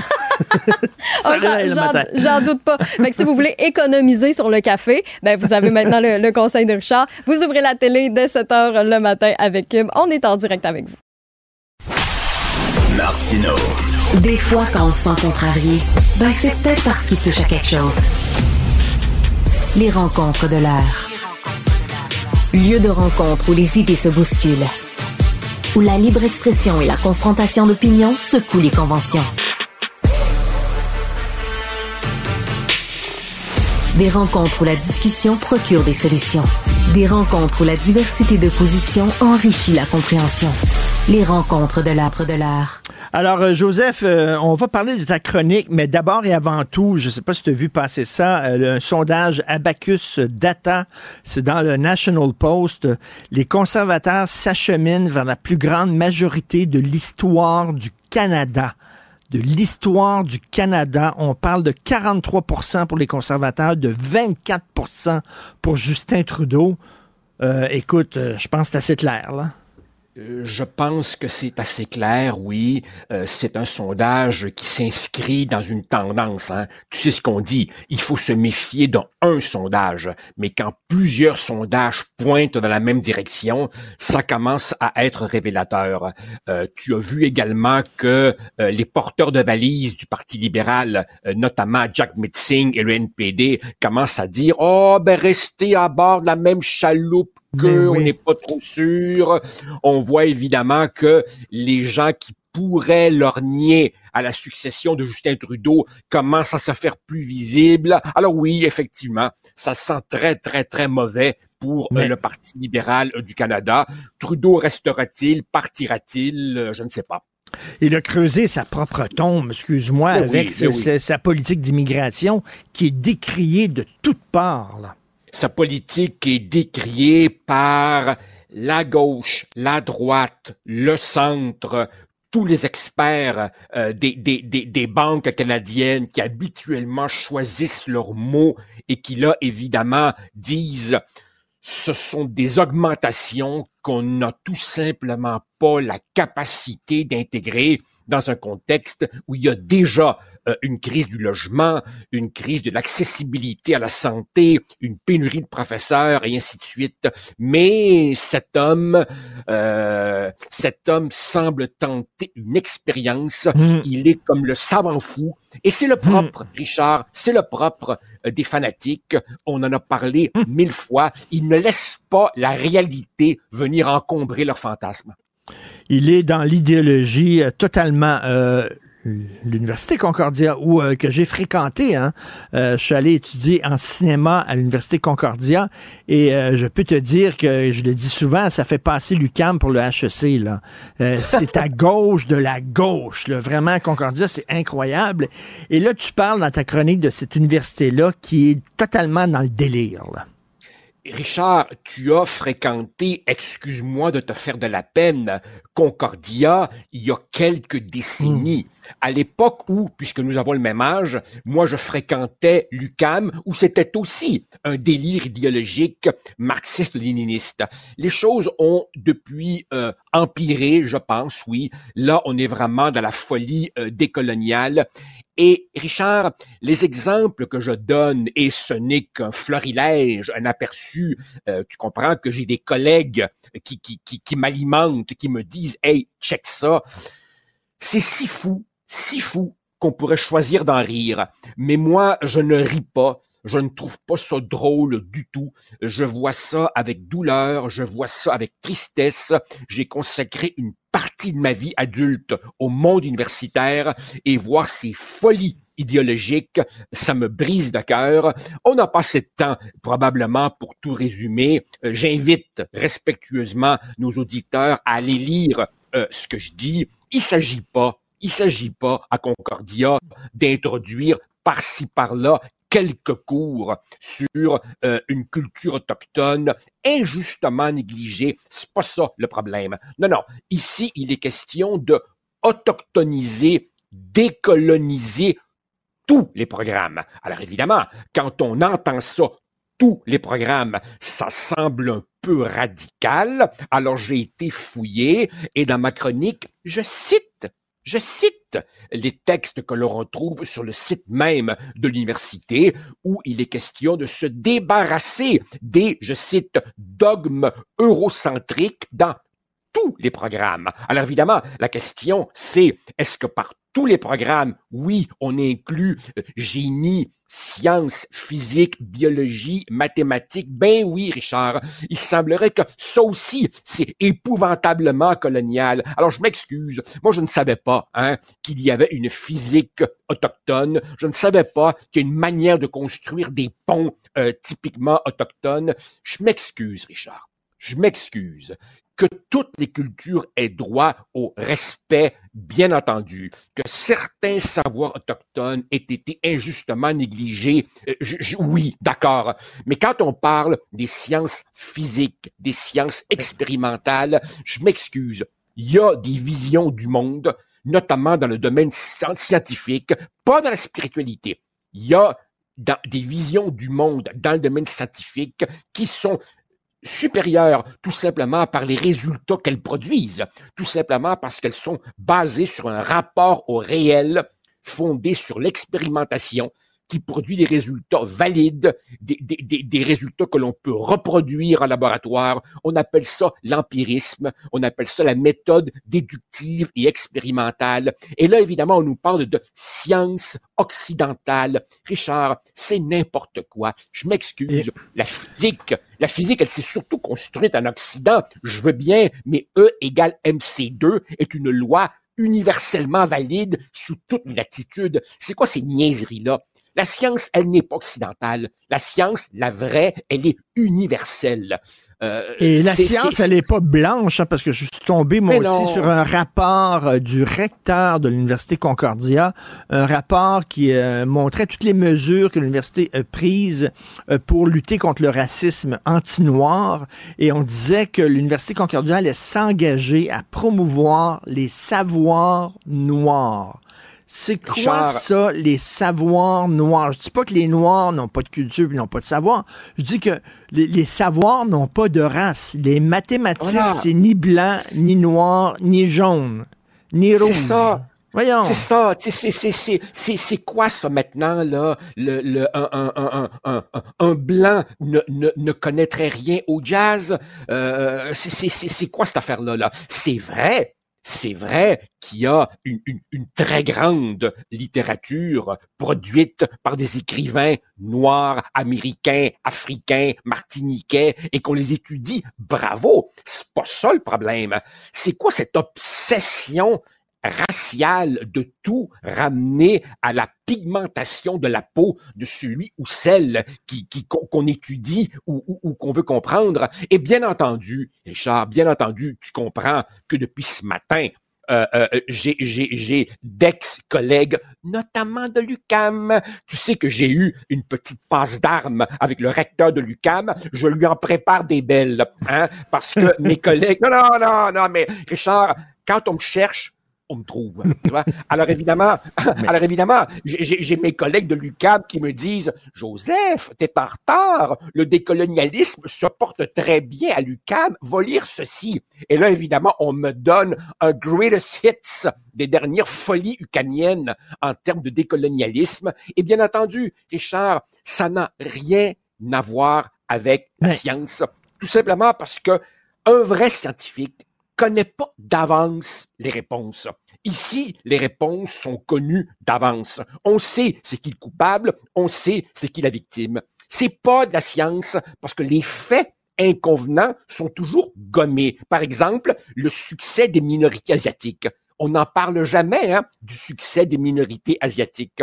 En science, il faut toujours que tu montres que ton interprétation est supérieure aux autres interprétations il discute jamais des autres interprétations. Et puis, écoute, tout ça repose sur un postulat de base qui est complètement fallacieux. C'est-à-dire que à chaque fois qu'on constate une anomalie statistique, ah, c'est forcément du racisme. Par exemple, certaines minorités ont un taux d'incarcération supérieur. Ils sont plus nombreux que d'autres en prison. Ah, c'est évidemment du racisme ça se pourrait-tu que c'est juste parce qu'il s'y commet plus de crimes? Euh, le, le, cas professoral, par exemple, est euh, très blanc. Oh, c'est épouvantable, discrimination. Ça se pourrait-tu simplement que c'est parce que pour être prof, il faut de longues études et dans certaines communautés, on décourage les formations longues? C'est de la bouillie regarde, pour les biologiques. Joseph, pour te prouver que je suis un gars ouvert et non fermé, contrairement à ce que les gens pensent. Pas besoin de me prouver ça, Richard. je peux comprendre, par exemple, le guide alimentaire canadien, où on dit ça prend euh, deux verres de lait par jour. Je peux comprendre qu'effectivement, euh, les Asiatiques par exemple, digèrent mal le lait. OK? Ils ont des problèmes et qu'effectivement, le guide alimentaire canadien a été fait dans une conception du monde eurocentrique blanc centré sur les Blancs. Je peux comprendre ça. Et il Bien faut sûr. maintenant faire des guides alimentaires qui tiennent compte des particularités de différents. Je peux comprendre ça. Il n'y a aucun problème. Mais là, d'appliquer la grille d'analyse du racialisme, du colonialisme sur les sciences, n'importe qui qui nous écoute, monsieur et madame tout le monde, qui sont pas allés à l'université, trouve ça fou comme de la marde. Veux-tu me dire comment ça se fait les institutions de haut savoir, où ce qui sont censés regrouper la crème de la crème, les gens qui sont plus intelligents, plus cultivés que, que monsieur, madame, tout le monde, comment ça fait que c'est eux autres les plus bêtes, les plus imbéciles? Eh ça je se vais, je, vais te, je vais te répondre à ça, Richard. La réponse, elle est profondément triste. Beaucoup parmi nous, moi, toi, d'autres, on a cette idée, puis pourtant, hein, après toutes ces années à l'université, j'aurais dû m'en guérir, hein, on a cette idée que l'université devrait être un bastion de sérénité, de sagesse, loin du tumulte des, des, des, des foules. C'est faux. Il me fera plaisir de t'envoyer un article écrit récemment par le grand historien britannique Niall Ferguson qui disait, si vous pensez que les universités ont historiquement été des remparts contre le fanatisme idéologique, vous savez pas de quoi vous parlez. Ah les oui. universités ont fréquemment été les incubateurs les incubateurs du fanatisme idéologique. Le nazisme fut embrassé avec enthousiasme dans les universités euh, allemandes, Euh, pas seulement par Heidegger, par un paquet de profs, par un paquet d'étudiants. La folie marxiste c'est, a, a balayé nos universités. Pol Et Pot, Pol Pot a étudié à la. Sorbonne. Pol Pot, Ah. le chef des Khmers rouges, euh, un des responsables des plus gros génocides au monde de l'histoire, il a étudié à la Sorbonne. Euh, mais, mais, mais des, mais des- mais des tas d'universitaires, des tas d'universitaires éminents euh, disaient, oh, le goulag, les- les- les- le massacre des Khmers rouges, c'est, c'est, on, on fait pas d'omelette sans casser des œufs, et, et minimisaient, banalisaient des atrocités qui étaient parfaitement connues et documentées. Autrement dit, Richard, le bon sens, la sagesse, euh, le, le rapport sain au réel n'est pas du tout en corrélation avec le niveau d'éducation. Tu peux avoir 42 doctorats et être complètement capoté. As-tu déjà essayé de lire du Heidegger, toi? Oui, oui, oui, euh, non, mais non, le Heidegger, là, c'est quelqu'un suprêmement intelligent, Ouais. hyper nazi. Il a écrit, Ben, des, des- il a écrit des textes. euh, Lui, c'était un nazi, euh, vraiment. Et, et, et, ben là, et, bien entendu, les, les, les- les universités, les universités sont en train de perdre de vue qu'elles doivent évidemment former des citoyens qui devront exercer des responsabilités dans d'autres domaines de la société. Et imagine tous ces jeunes à qui on aura lavé le cerveau quand ils vont débarquer dans les entreprises, dans les salles de rédaction des médias, etc. D'ailleurs, c'est déjà le cas, tu vois bien ce que ça donne. Et puis aussi, on oublie que il faut les outiller de compétences pour le marché.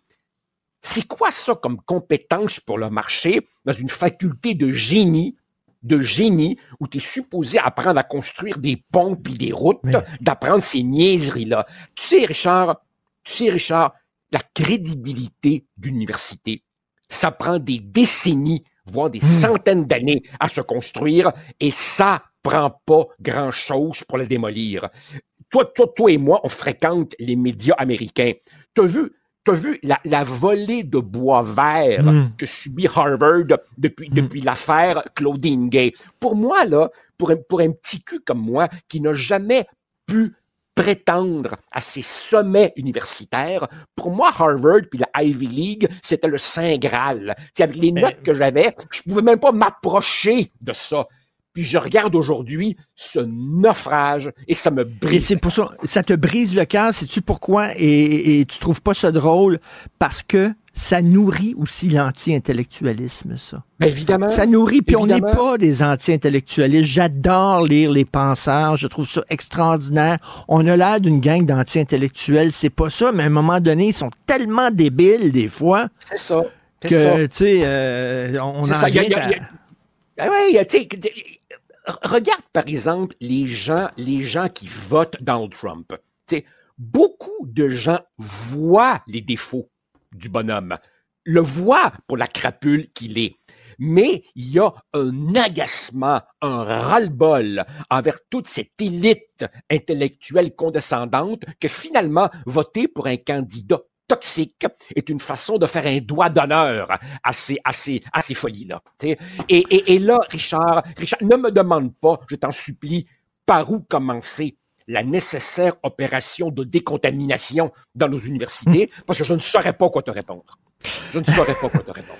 Alors, ton texte s'intitule Une épidémie fait rage à Concordia et j'ai hâte de lire la suite, Une épidémie fait rage à l'UCAM.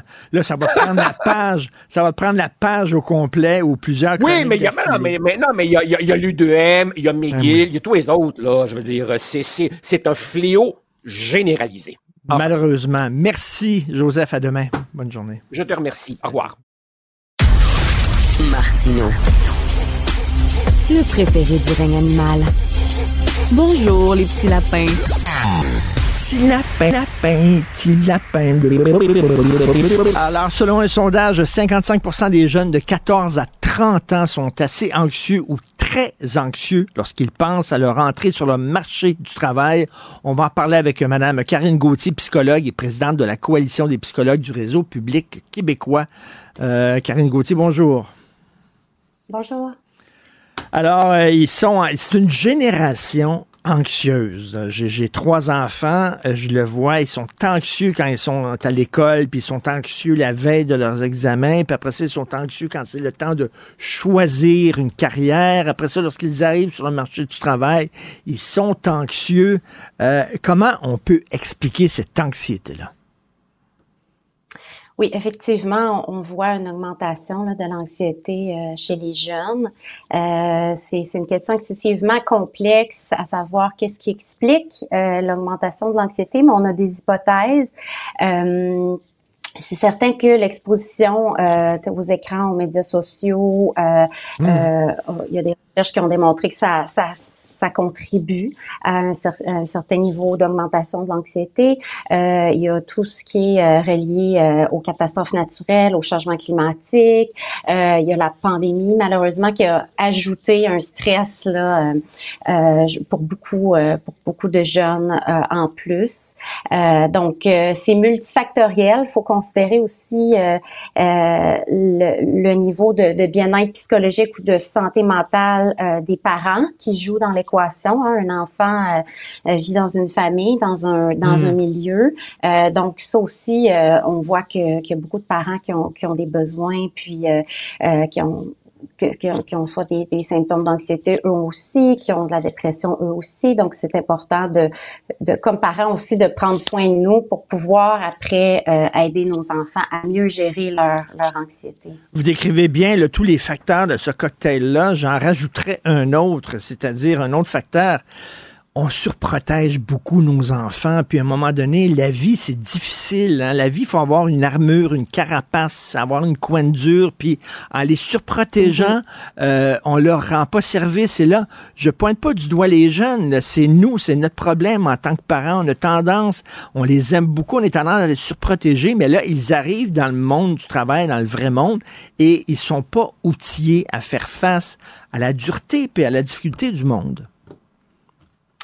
Oui, j'ai lu une étude justement là-dessus récemment qui expliquait, dans, dans le fond, c'est important de bien comprendre mes propos parce que c'est très important d'encourager les jeunes, de noter leurs forces, euh, euh, de leur de leur donner de l'affection, tout ça. Ok, ça c'est excessivement, c'est hmm. ben essentiel. Euh, les jeunes ont besoin de renforcement positif, mais en même temps, il faut faire attention aussi pour euh, pas tout que tout soit beau, que tout soit bien, de qu'est-ce qui, tu sais, s'il y a quelque chose qui qui qui, qui font un travail quoi que ce soit qui est comme euh, qui a des qui a des lacunes, ben c'est correct de le dire aussi dans ce temps-là. Donc euh, comme ça ils vont apprendre à ok bon ben j'ai, j'ai peut-être pas fait exactement, je peux m'améliorer, mais apprendre à, à apprendre des critiques, apprendre à à dire ok je suis pas euh, dans le fond il y a des obstacles aussi auxquels euh, je hmm. dois faire face puis en parler aussi comme euh, comme parents de, des obstacles qu'on rencontre nous-mêmes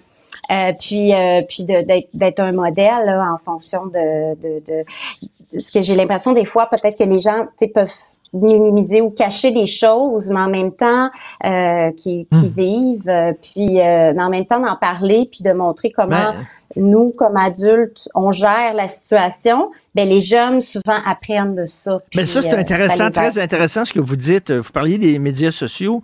Euh, vous savez, quand on regarde Facebook, tout le monde est de bonne humeur, tout le monde est en vacances, tout le monde a le sourire et tout ça. Mm-hmm. Ils sont tous beaux, puis bronzés et tout. Fait que là, le jeune qui est anxieux, mm-hmm. il dit, ben moi, je suis différent parce que tout le monde a l'air bien. Et euh, vous savez qu'il y a des conférences maintenant de plus en plus dans le milieu des affaires où c'est des hommes d'affaires, des femmes d'affaires qui parlent de leurs échecs. Ils font des conférences et ils disent, je me suis planté, j'avais une bonne idée et finalement j'ai fait faillite, j'ai eu un échec, mais ça m'a permis d'apprendre énormément. Et ce qu'ils disent aux gens, aux entrepreneurs, en disant, il n'y a rien de mieux pour apprendre que l'échec. Donc, c'est d'apprendre à mhm. nos enfants, l'échec existe, c'est pas la fin du monde, vous allez apprendre de vos échecs, et ça, ben, on leur mhm. donne une image où tout est beau, puis tout est fantastique, ça les prépare pas, ça non plus. C'est ça, exactement. C'est bien ces conférences-là dont vous parlez, de parler des, de, parler de nos échecs, puis que la vie continue. Comme là avec l'étude sur le, le, choix de carrière, tu sais, qu'il y a de l'anxiété, ben il y a des gens effectivement qui ont, tu sais, qui doivent se réorienter, puis finalement euh, c'est correct, ils sont, ils sont, sont, sont heureux, puis ils s'en sortent bien dans la vie, parce que c'est sûr que les jeunes de choisir, si on revient euh, au, choix de carrière, là, qui crée beaucoup d'anxiété, euh, bien, tu sais, s'ils voient ça comme, ok, faut que je choisisse là. Puis sinon, euh, ben, tu sais, c'est blanc ou noir. Là. Si je me trompe, il n'y a pas d'autres options.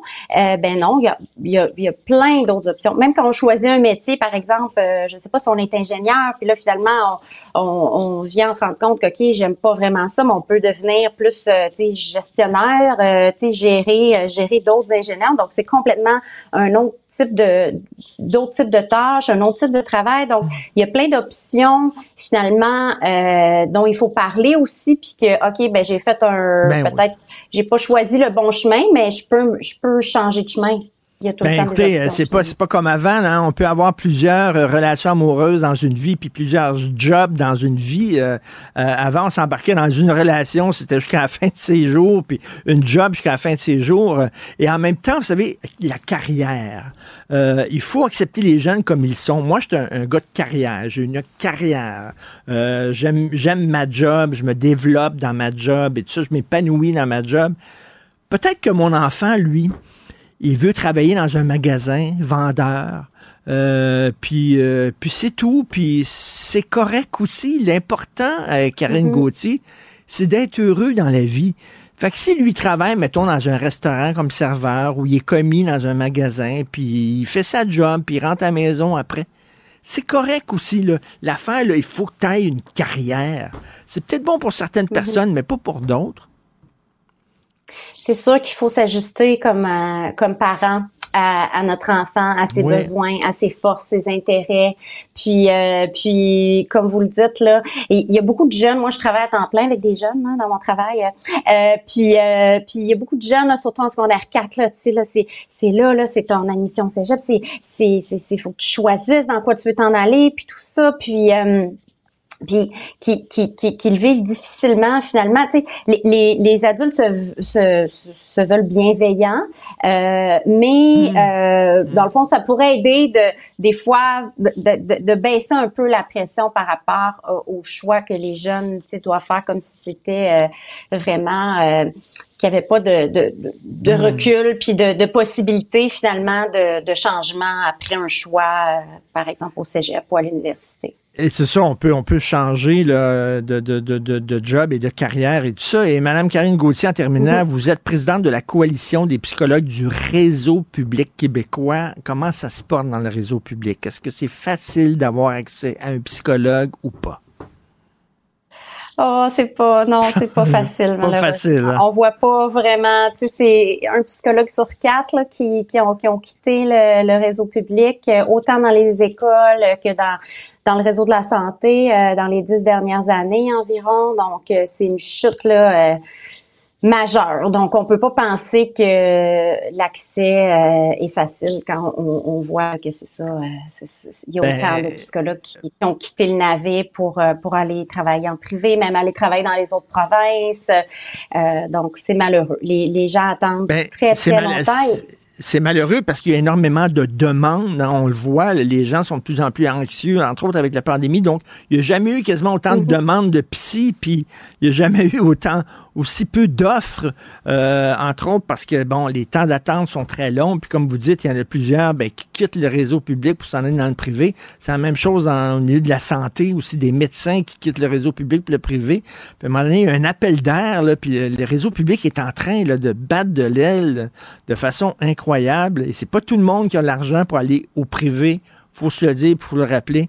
Merci, Madame Karine Oui. Gauthier, psychologue, présidente justement de la coalition des psychologues du réseau public québécois. On espère que nos jeunes vont mieux se porter. Martino. Le parrain de l'actualité.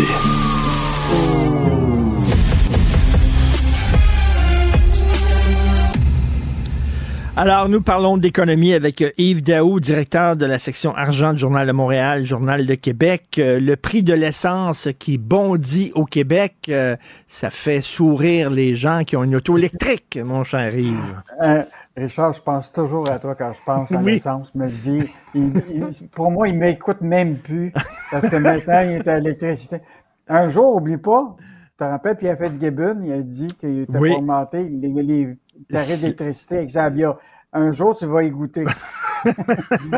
mais là, pour le moment, c'est pas toi qui y goûte, mais c'est les automobilistes parce que c'est quand même incroyable, Richard, que ce qui était assez surprenant, ce dernier week-end, d'un côté, tu as Shell, tu comprends-tu, avec euh, sa station, puis de l'autre côté, tu as Esso avec euh, Couche-Tard, puis tout ça.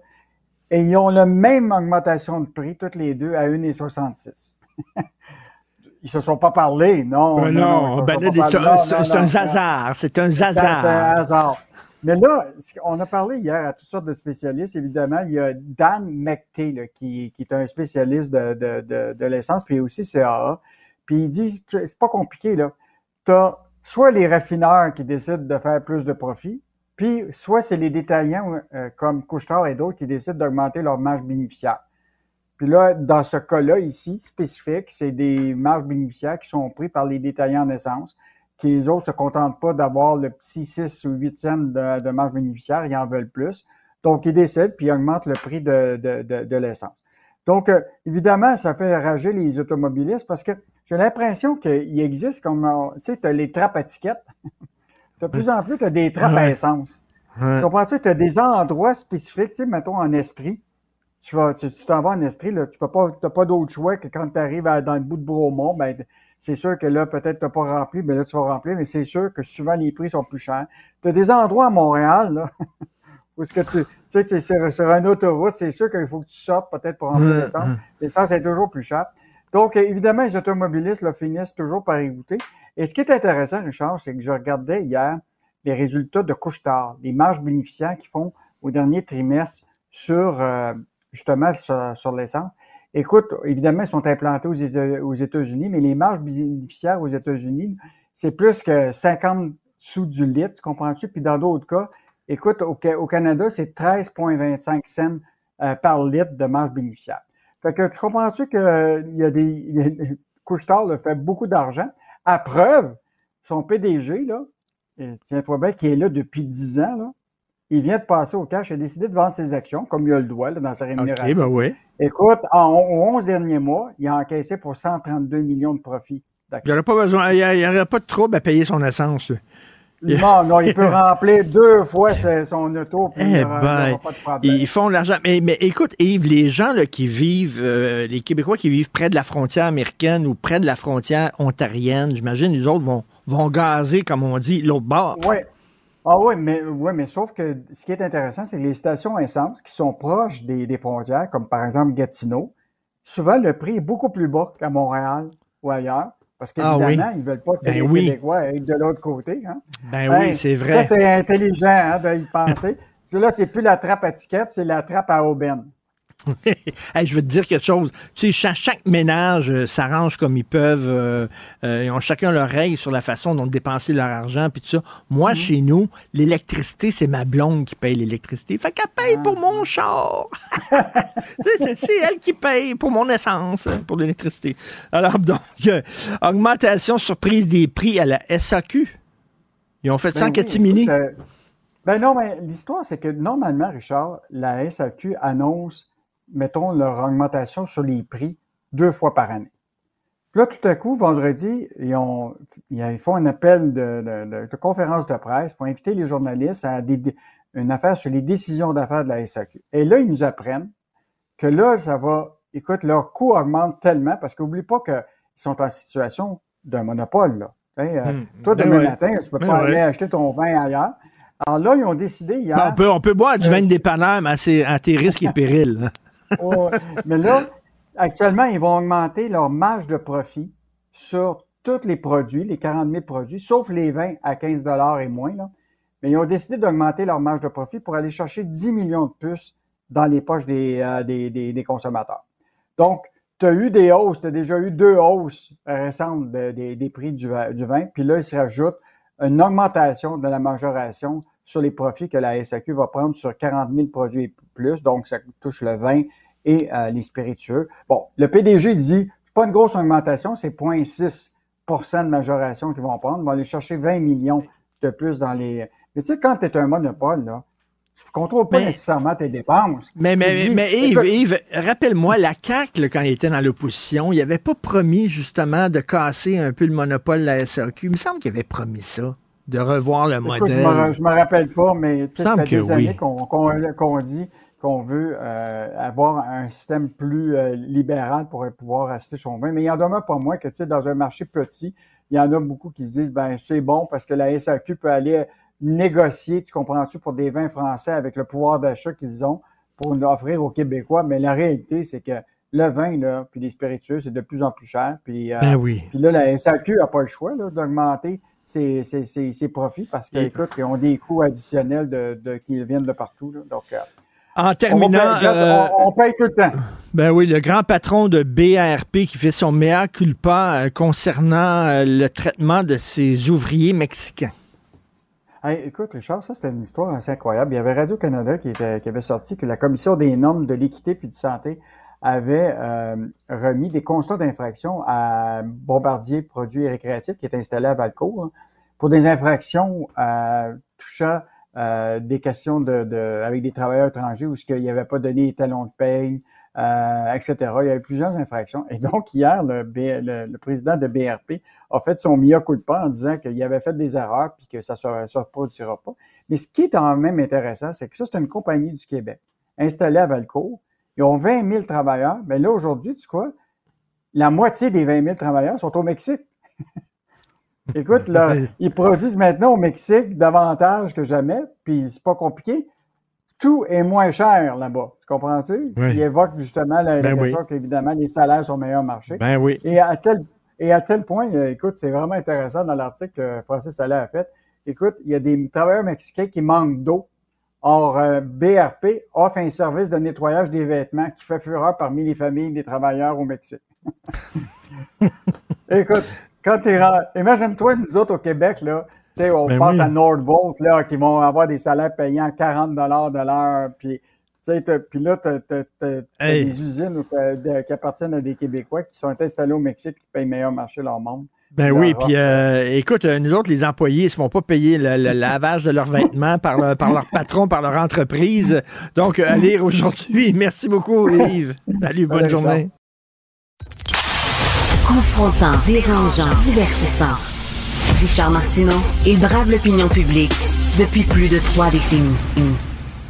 Alors, vous savez, François Legault et la CAQ, ils se disent autonomistes, nationalistes. Hein. Donnez-nous euh, un gouvernement majoritaire fort, puis on va aller à Ottawa négocier de nouveaux pouvoirs, puis ils n'auront pas le choix, ils vont devoir céder.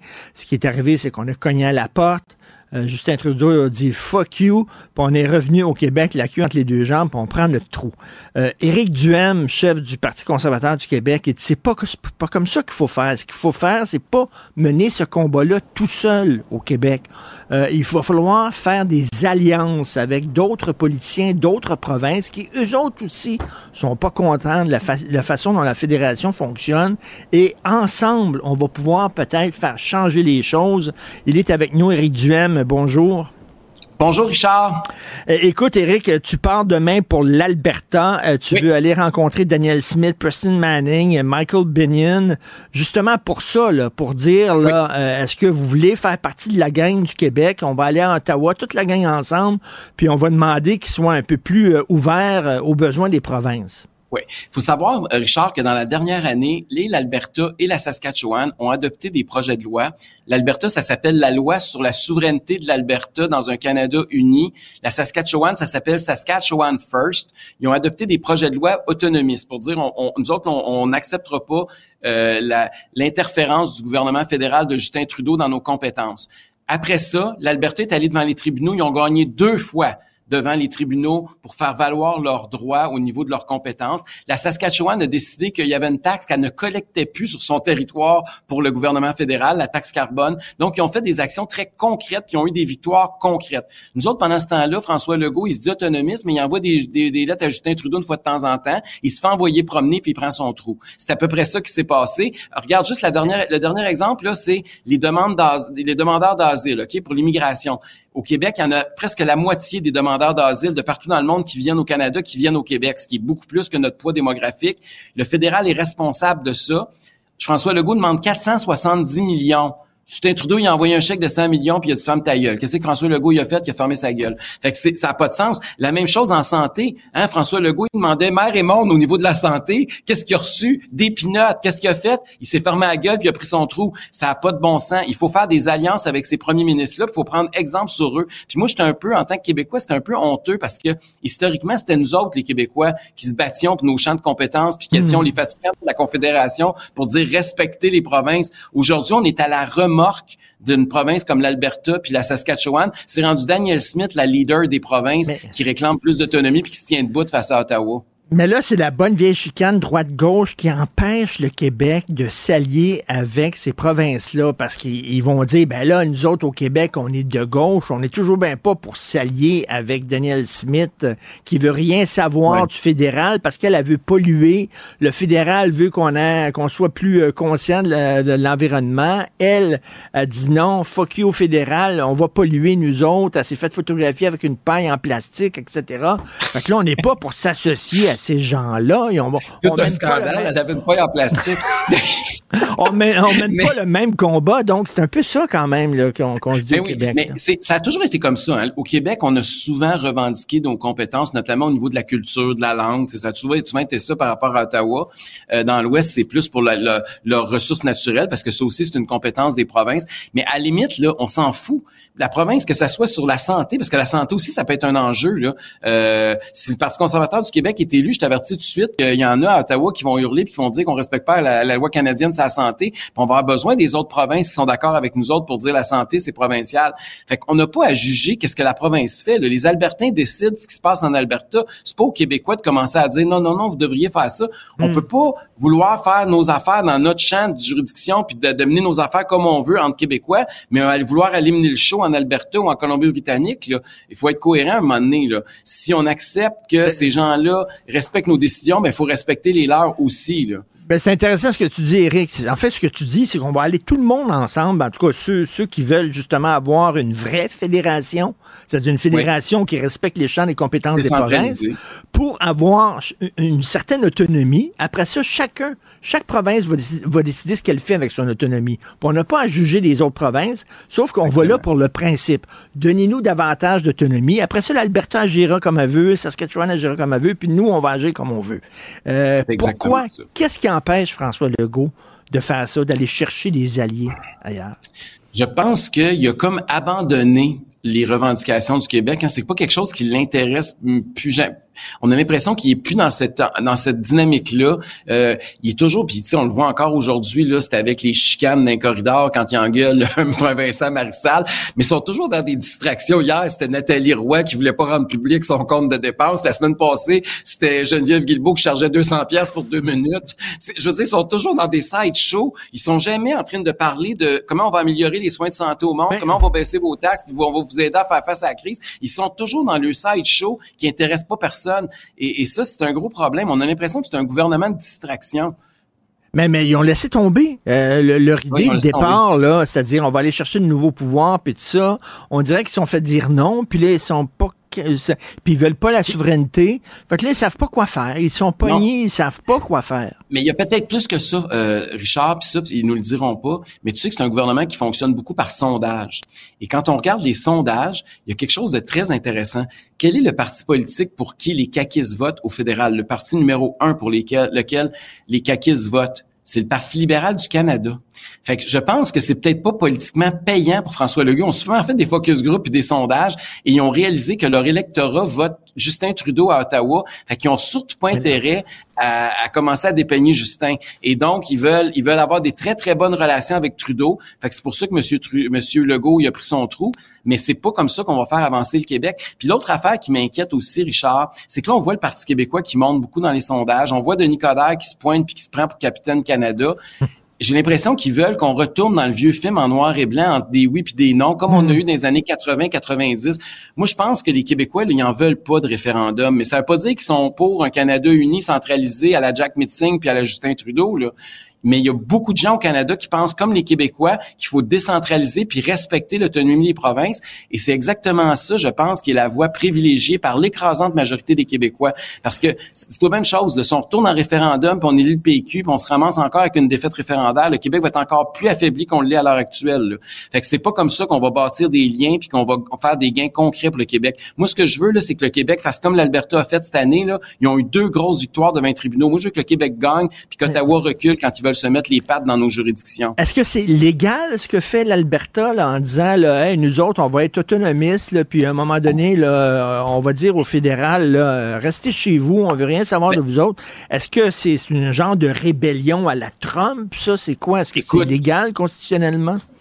Légalement, là, la rébellion, elle devrait être de l'autre sens, là, parce que ça fait des années que le fédéral empiète contre la Constitution canadienne, contre les champs de compétences des provinces, puis qui se foutent le nez, puis qui met de l'argent là où il n'y a pas d'affaires. S'il y avait une contestation judiciaire qui devait être faite, c'est pas contre la- ce qui est en train de se passer en Alberta, c'est contre ce que le gouvernement euh, libéral de Justin Trudeau fait à peu près à tous les jours à Ottawa. Je veux dire, c'est clair, dans la Constitution canadienne, là, quand vous regardez les champs de compétences, c'est clair. Il y a un paquet de juridictions qui appartiennent aux provinces. Canada, là, c'est une alliance entre provinces. On est une confédération, d'ailleurs. hein. le vrai mot, là, c'est la Confédération canadienne. Si vous allez dans le dictionnaire, là, vous allez voir que confédération, ça veut dire association d'États souverains. On, on est, on est supposé être une fédération très, très décentralisée, alors qu'on devient de plus en plus un État centralisé. Puis ça, là, ça alimente des tensions, parce que c'est vrai que ce qui se passe en Alberta, c'est pas la même chose que ce qui se passe au Québec. Ce que les Québécois veulent, c'est pas la même chose que ce que les Ontariens veulent. Puis qu'essayer d'avoir un gouvernement qui va tout contrôler, ça fait juste créer des tensions entre nous, plutôt que de faire qu'on se respecte puis qu'on fait chacun nos affaires comme on veut. Est-ce que tu penses que eux autres, Daniel Smith, Preston Manning, puis tout ça, ils sont intéressés à travailler avec le Québec? Ben écoute, ils sont intéressants à me rencontrer, ça c'est déjà un bon signe, mais je pense que oui, je pense que c'est des gens qui par le passé ont démontré que ils ont compris que s'ils veulent que leurs idées avancent, ils ont intérêt d'avoir des alliés. On est des alliés stratégiques pour ces gens-là parce que les autres aussi ont besoin d'alliés et euh, je pense que ça va être euh, si on, si on se met toute la gang ensemble là, on représente une écrasante majorité de la population au Canada, on est à la veille d'une élection fédérale aussi, ça c'est l'autre affaire là. Regarde juste l'immigration, c'est le plus beau dossier, là, Richard, présentement. là. Si on fait un sondage, là, demande à tes téléspectateurs et tes auditeurs là, quel pourcentage sont pour que le Québec soit pleinement autonome en matière d'immigration. Tu vas tomber sur le cul. Là. Ça doit être 90% du monde qui est d'accord avec ça. Là. On est tout, on trouve tout que ça n'a pas d'allure ce qui s'est passé au chemin Roxham, ça n'a pas d'allure euh, l'immigration là, euh, déstructurée de la façon dont ça se produit présentement. Et pourtant, il y a pas on a il y a pas de pression sur les partis politiques fédéraux à Ottawa là pour dire qu'ils vont respecter le Québec puis qu'on va Hmm. signer une nouvelle entente pour décentraliser parce que le Québec en a déjà fait des gains en immigration hein. En 1978, il y a eu l'entente Cornyn Couture, c'était des libéraux fédéraux à Ottawa, mais le PQ avait réussi à négocier une entente. Après ça au début des années 90, c'était des libéraux qui étaient ici à Québec, puis c'était des conservateurs qui étaient à Ottawa, puis il y a eu l'entente entre madame Gagnon Tremblay puis madame McDougall, puis on a fait des gains pour que le Québec choisisse davantage ses immigrants. Mais là, il faut faire une autre entente pour aller encore plus loin, notamment pour euh, les réfugiés. Mais il n'y a pas de pression à l'heure actuelle sur le gouvernement fédéral pour qu'il avance parce que il y a, y a un parti souverainiste qui veut juste des chicanes puis des, des, des échecs par rapport à Ottawa. Il y a le Legault qui est assis puis qui bouge pas. Puis euh, il y a les libéraux qui sont qui sont amis avec les libéraux à Ottawa puis qui hochent du bonnet quand Justin Trudeau dit oui ou non. Fait que je veux dire, on n'a pas de, il faut faire une pression puis comme c'est, il faut qu'on se mette ensemble en tant que Québécois. Puis on a la majorité de notre bar, mais malheureusement politiquement, il y a personne qui parle pour nous à l'Assemblée nationale actuellement. Éric Duhem, ce que tu dis, c'est nous autres, euh, c'est le Parti conservateur du Québec qui est le vrai parti autonomiste. Moi, tu le sais, je suis souverainiste, mais la souveraineté, c'est peut-être pas pour demain. Fait que d'ici là, euh, oui, effectivement, il faut faire tout ce qu'on peut faire pour avoir de nouveaux pouvoirs la part d'Ottawa. Euh, faire des gains. Écoute, Éric, euh, moi, je suis curieux de savoir ce qu'ils vont te dire. Tu pars demain pour les rencontrer. Euh, une fois que tu reviens, j'aimerais ça qu'on se reparle puis que tu nous parles de ta plaisir. discussion avec toute cette gang-là. Merci beaucoup, Éric Duhem. Merci, à bientôt, Salut. Richard. Bonne journée. Bye. Martino. Pour l'instant, nos avocats nous disent que tout est beau. Je reviens sur une entrevue que Richard a fait un petit peu plus tôt dans l'épisode. Une entrevue avec Paul Brunet, qui est euh, président du Conseil pour la protection des malades. En fait, c'est une nouvelle qui est euh, sortie euh, aujourd'hui. Famille de Charlevoix qui a lancé là, un cri du cœur parce que leur mère de 77 ans se retrouve constamment sous contention. Et Richard apportait la réflexion. Tu sais, quand tu reçois des mauvais soins, est-ce que l'envie d'avoir recours à l'aide médicale à mourir ne vient pas un peu naturellement? Et on a reçu le texto d'un auditeur qui est pharmacien en milieu gériatrique.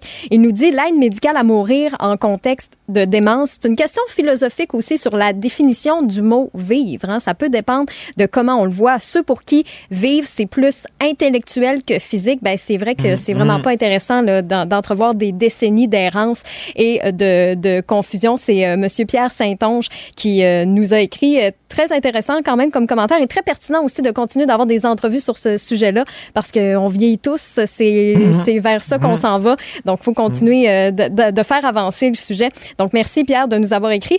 Et vous pouvez euh, écouter l'entrevue de, de Richard avec Monsieur Brunet, que ce soit au cube.ca dans la section radio, sur l'application de Cube aussi, évidemment, sur toutes les plateformes de balado diffusion. Donc, juste à rechercher l'épisode d'aujourd'hui, 13 février. Et pour nous écrire en direct, le 1877 827 2346. Donc, ça, c'est pour les textos, le 187 Cube Radio ou encore par courriel au studio à commercial cube.radio. Et justement, il y a André Joyal qui nous a écrit, qui lui a appelé la semaine passée Vidéotron pour ajouter Cube à la télé, qui écoute régulièrement justement l'épisode de, de Richard. Et j'ai trouvé ça cute. Monsieur Joyal qui signe bientôt 81 ans et pas toutes mes dents. je l'aime déjà. Vous êtes dans mes auditeurs Ouais. préférés. Donc, euh, n'hésitez pas à, à réagir en direct, que ce soit pendant que vous nous écoutiez en formule audio ou encore à la télé, parce que depuis aujourd'hui, Cube est maintenant euh, débrouillé. Donc, vous pouvez euh, l'essayer si jamais, tu sais, ça fait quand même déjà un mois là, qu'on fait partie des chaînes spécialisées. Peut-être que vous aviez attendu un peu avant de l'ajouter à votre forfait, puis c'est euh, bien correct. Mais là, c'est votre chance, justement, de venir voir qu'est-ce qu'on fait. On a mis 4-5 caméras en studio pour être en. Direct avec vous euh, de 6 à 18 On se débrouille, on se débrouille. on se, on se débrouille pas pire, moi, je pense. là. Donc, euh, oui, la, chaîne qui est euh, débrouillée. Si vous êtes avec Vidéotron sur Elix, c'est le canal 70. Club Illico, c'est le canal 651. Et pour euh, ceux qui sont abonnés aussi avec TELUS, c'est la chaîne 528. Donc, ça vaut le coup de l'essayer. Puis moi, je pense que l'essayer, c'est l'adopter. Je pense que vous allez avoir un beau coup de cœur avec toute notre programmation, évidemment, de 6 h jusqu'à 18 h. On est en direct avec vous. Puis n'hésitez pas à nous texter dès que le contenu vous intéresse. Martino. Le préféré du règne animal. Bonjour, les petits lapins. Le mardi, on parle avec euh, le militant et blogueur euh, Guy Perkins, militant pour la laïcité et la pensée critique. Et Guy, euh, tout le monde me parle de ce documentaire euh, en plusieurs parties sur Raël qu'on peut voir sur Netflix. Ils ils l'ont retrouvé. Ça a l'air qu'il vit en Espagne quelque part. Non, il est au Japon. Ah, il est au Il est au Japon. Euh, je te dirais que c'est la seule euh, primeur qu'on va avoir sur ce documentaire-là de, de, quatre épisodes. Évidemment, si quelqu'un a vécu sous une roche euh, dans les 40 dernières années et a jamais entendu parler de Raël, ben, c'est peut-être l'occasion justement de, de, faire une mise à jour. Mais j'ai pondu un texte en fin de semaine qui s'appelle Pas encore un documentaire sur Raël. Écoute, c'en est un autre. Il y en a eu un, là, je pense c'est l'automne dernier, un documentaire euh, québécois euh, signé euh, par Erika Rayburn qui parlait des femmes de Raël. Il y a eu une pléthore de documentaires sur Raël et de nombreux livres, dont l'excellent livre qui avait été fait justement au début des années 2000 par deux journalistes du Journal de Montréal qui avaient été s'infiltrer justement dans, dans, dans la secte de Raël. Donc, il y a beaucoup de choses. Moi, je trouve que, bon, oui, c'est le fun de montrer ça. C'est sûrement un euh, dans le langage populaire moderne, on va parler du clickbait, euh, facile à écher des codes d'écoute avec ça. Mais euh, moi, je trouve que c'est une cible beaucoup trop facile de, revenir à ça puis de dire ah Raël, c'est euh, farfelu ce qu'il dit, puis pourtant nos religions, nos belles religions traditionnelles sont, ils n'ont pas à rougir face aux, tout ce qui, ce qui est dit justement euh, par Raël, c'est, du pareil au même. Là. C'est, ben, ça. Euh, euh, j'aime bien ton approche. Tu as publié un texte justement sur ta page Facebook, Guy, où tu dis bon, c'est facile de rire de Raël, mais de dire que les hommes ont été créés en laboratoire par des extraterrestres, est-ce que c'est vraiment plus pété que de dire qu'on a été créés par Dieu? Qui a envoyé son fils, qui a été crucifié, le buisson ardent, la mer qui s'est séparée en deux, transformé ben, euh, l'eau en vin. Euh, c'est aussi flyé, ça aussi, là. Oui, ouais, ben, l'histoire de Raël, c'est, le créationnisme 2.0. C'est ce que lui, le juste euh, mis à, la saveur du jour, c'est du créationnisme. Lui, donc, lui, au lieu de parler d'un individu immatériel, transcendant, comme on a toujours entendu parler, comme la, figure du dieu abrahamique, ben là, lui, il a, fait des extraterrestres, des, des, êtres euh, super intelligents qui nous ont créés en laboratoire, qui sont venus nous, nous euh, tout faire sur Terre. Puis là, oups, ça donne que lui, c'était le, le, le, le, messager euh, choisi, comme bien comme souvent. Ils vont toujours, que ce soit le, dieu traditionnel ou les Elohim, euh, je sais pas qu'est-ce qu'il y a Dieu ou ces, ou ces, ces figures, ces figures divines là ils vont toujours choisir l'idiot du village pour porter un message. Puis ils vont toujours le faire en cachette. Là. Ça va être genre, là, tu vas te promener sur un coin de rue, puis quelqu'un va te faire Hey, faut que je te parle, toi, j'ai de quoi te révéler. Là. Mais ils vont jamais parler justement aux leaders. Tu sais, quand on va voir des fois des, petites blagues d'un extraterrestre qui arrive sur Terre, puis qui demande tout le temps à la personne Hey, euh, conduis-moi à ton leader. Mais là, dans ces circonstances-là, ça arrive jamais. C'est jamais au leader qu'on veut parler, on parle à l'idiot du village. Ben oui, puis euh, écoute, lui, c'était un journaliste sportif, hein, Claude Vorillon.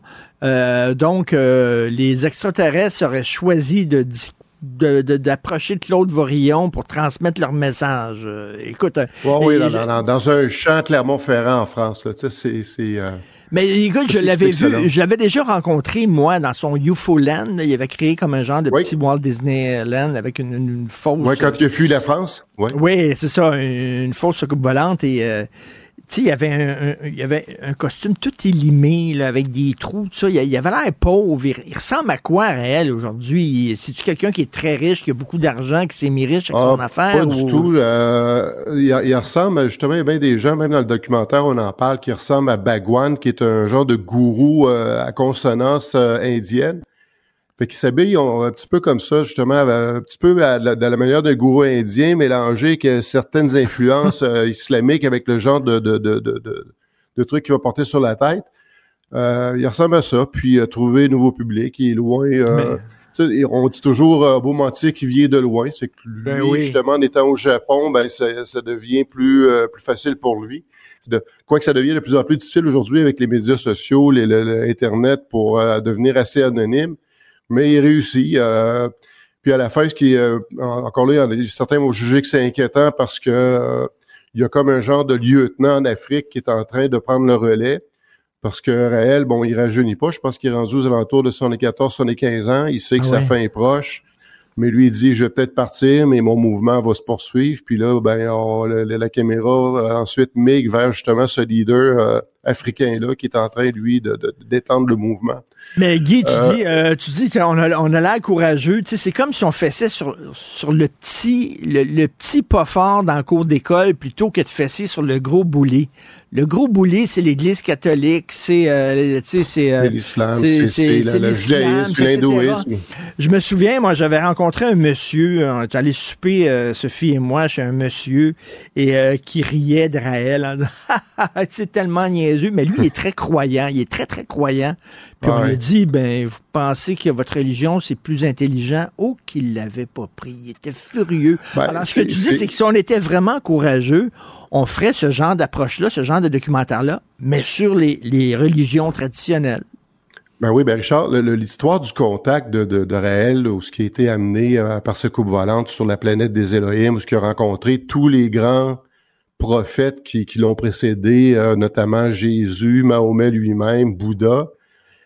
C'est encore là, on, on parlait tantôt que euh, son histoire, c'est du créationnisme 2.0, mais ça, son histoire, en tout point, une, euh, une reproduction du voyage de Mahomet, justement le fameux voyage nocturne de Mahomet sur un cheval avec des ailes, le, le- le- euh, qui s'appelle le, le Burak, qui est accompagné de l'ange Gabriel, puis que euh, dans la même nuit il est parti de la Mecque pour être transporté à Jérusalem, où il a rencontré lui-même aussi d'autres prophètes, dont euh, Jésus, Abraham, euh, Moïse.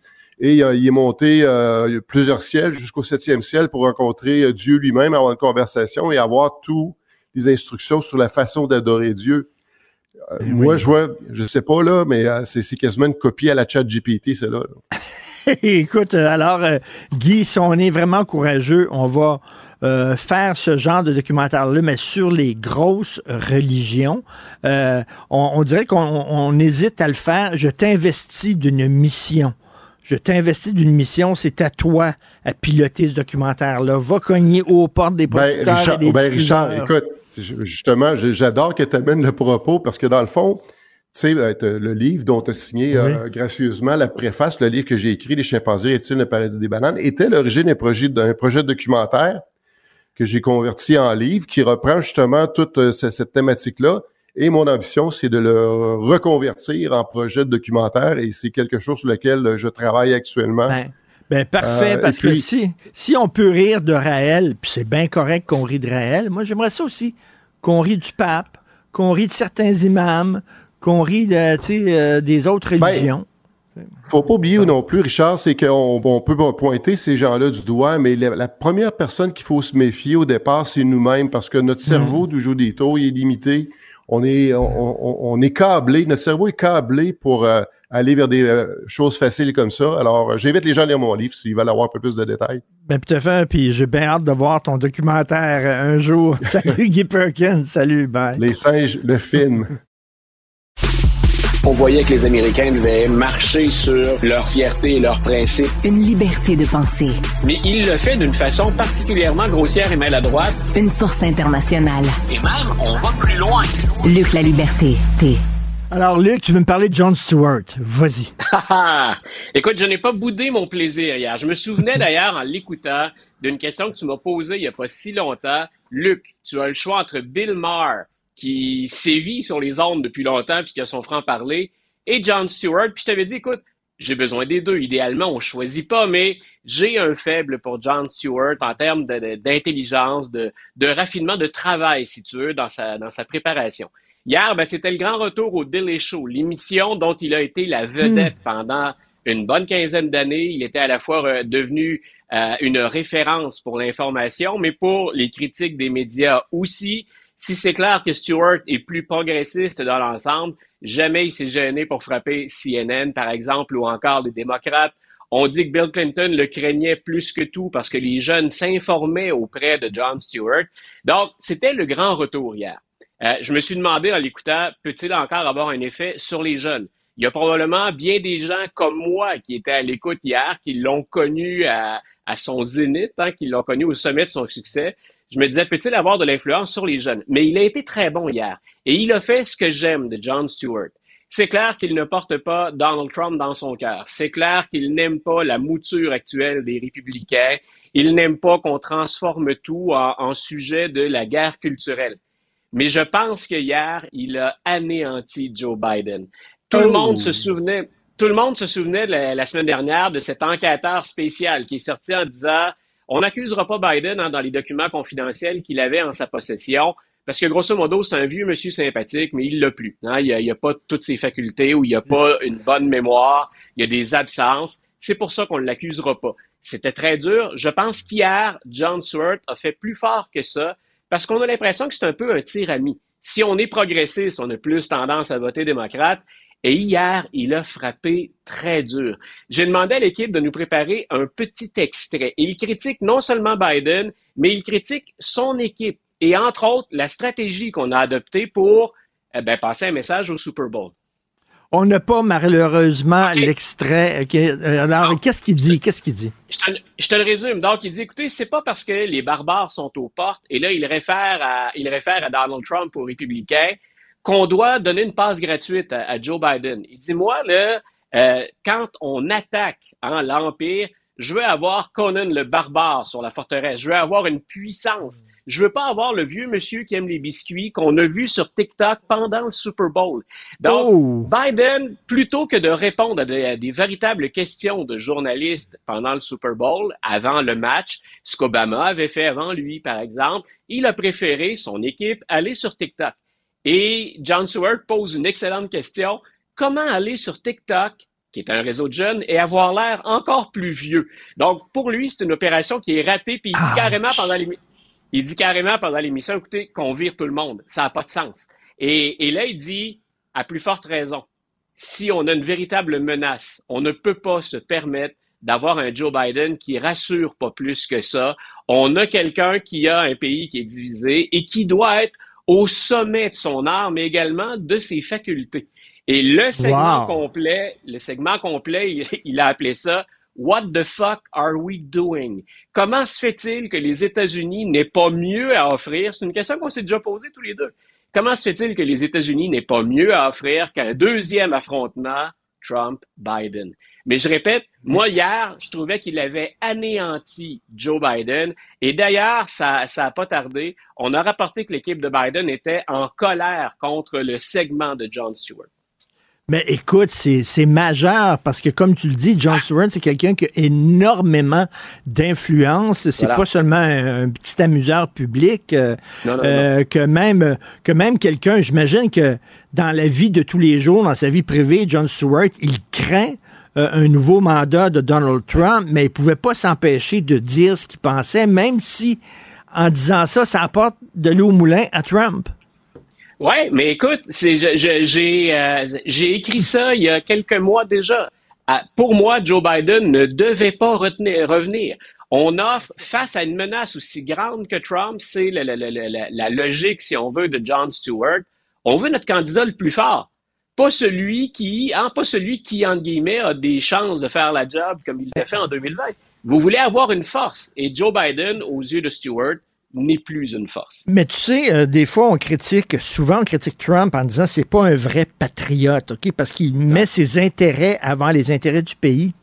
Mais c'est ce que fait Joe Biden. Parce que si Joe Biden était un vrai patriote, il s'en irait pour le bien du pays. Et, écoute, il y a même euh, deux journalistes du site Politico euh, ce matin, si ma mémoire est bonne, qui envisagent un scénario pour que Biden quitte, mais qu'il quitte avec élégance. C'est-à-dire que on n'a pas l'impression qu'on lui botte les fesses ou qu'on le met sur la touche.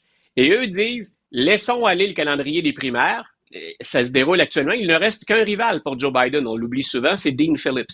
Donc, on dit, laissons Biden engranger tous les délégués. Il va avoir une avance qui est insurmontable. Il est le gagnant, c'est sûr. Mais au mois de juin, qu'il annonce qu'il s'en va. On passe Mais- l'été à discuter entre candidats démocrates. On fait des sondages, puis on règle ça à la convention. C'est peut-être le chaos, mais en même temps, on vient de voler le show aux républicains si on fait ça.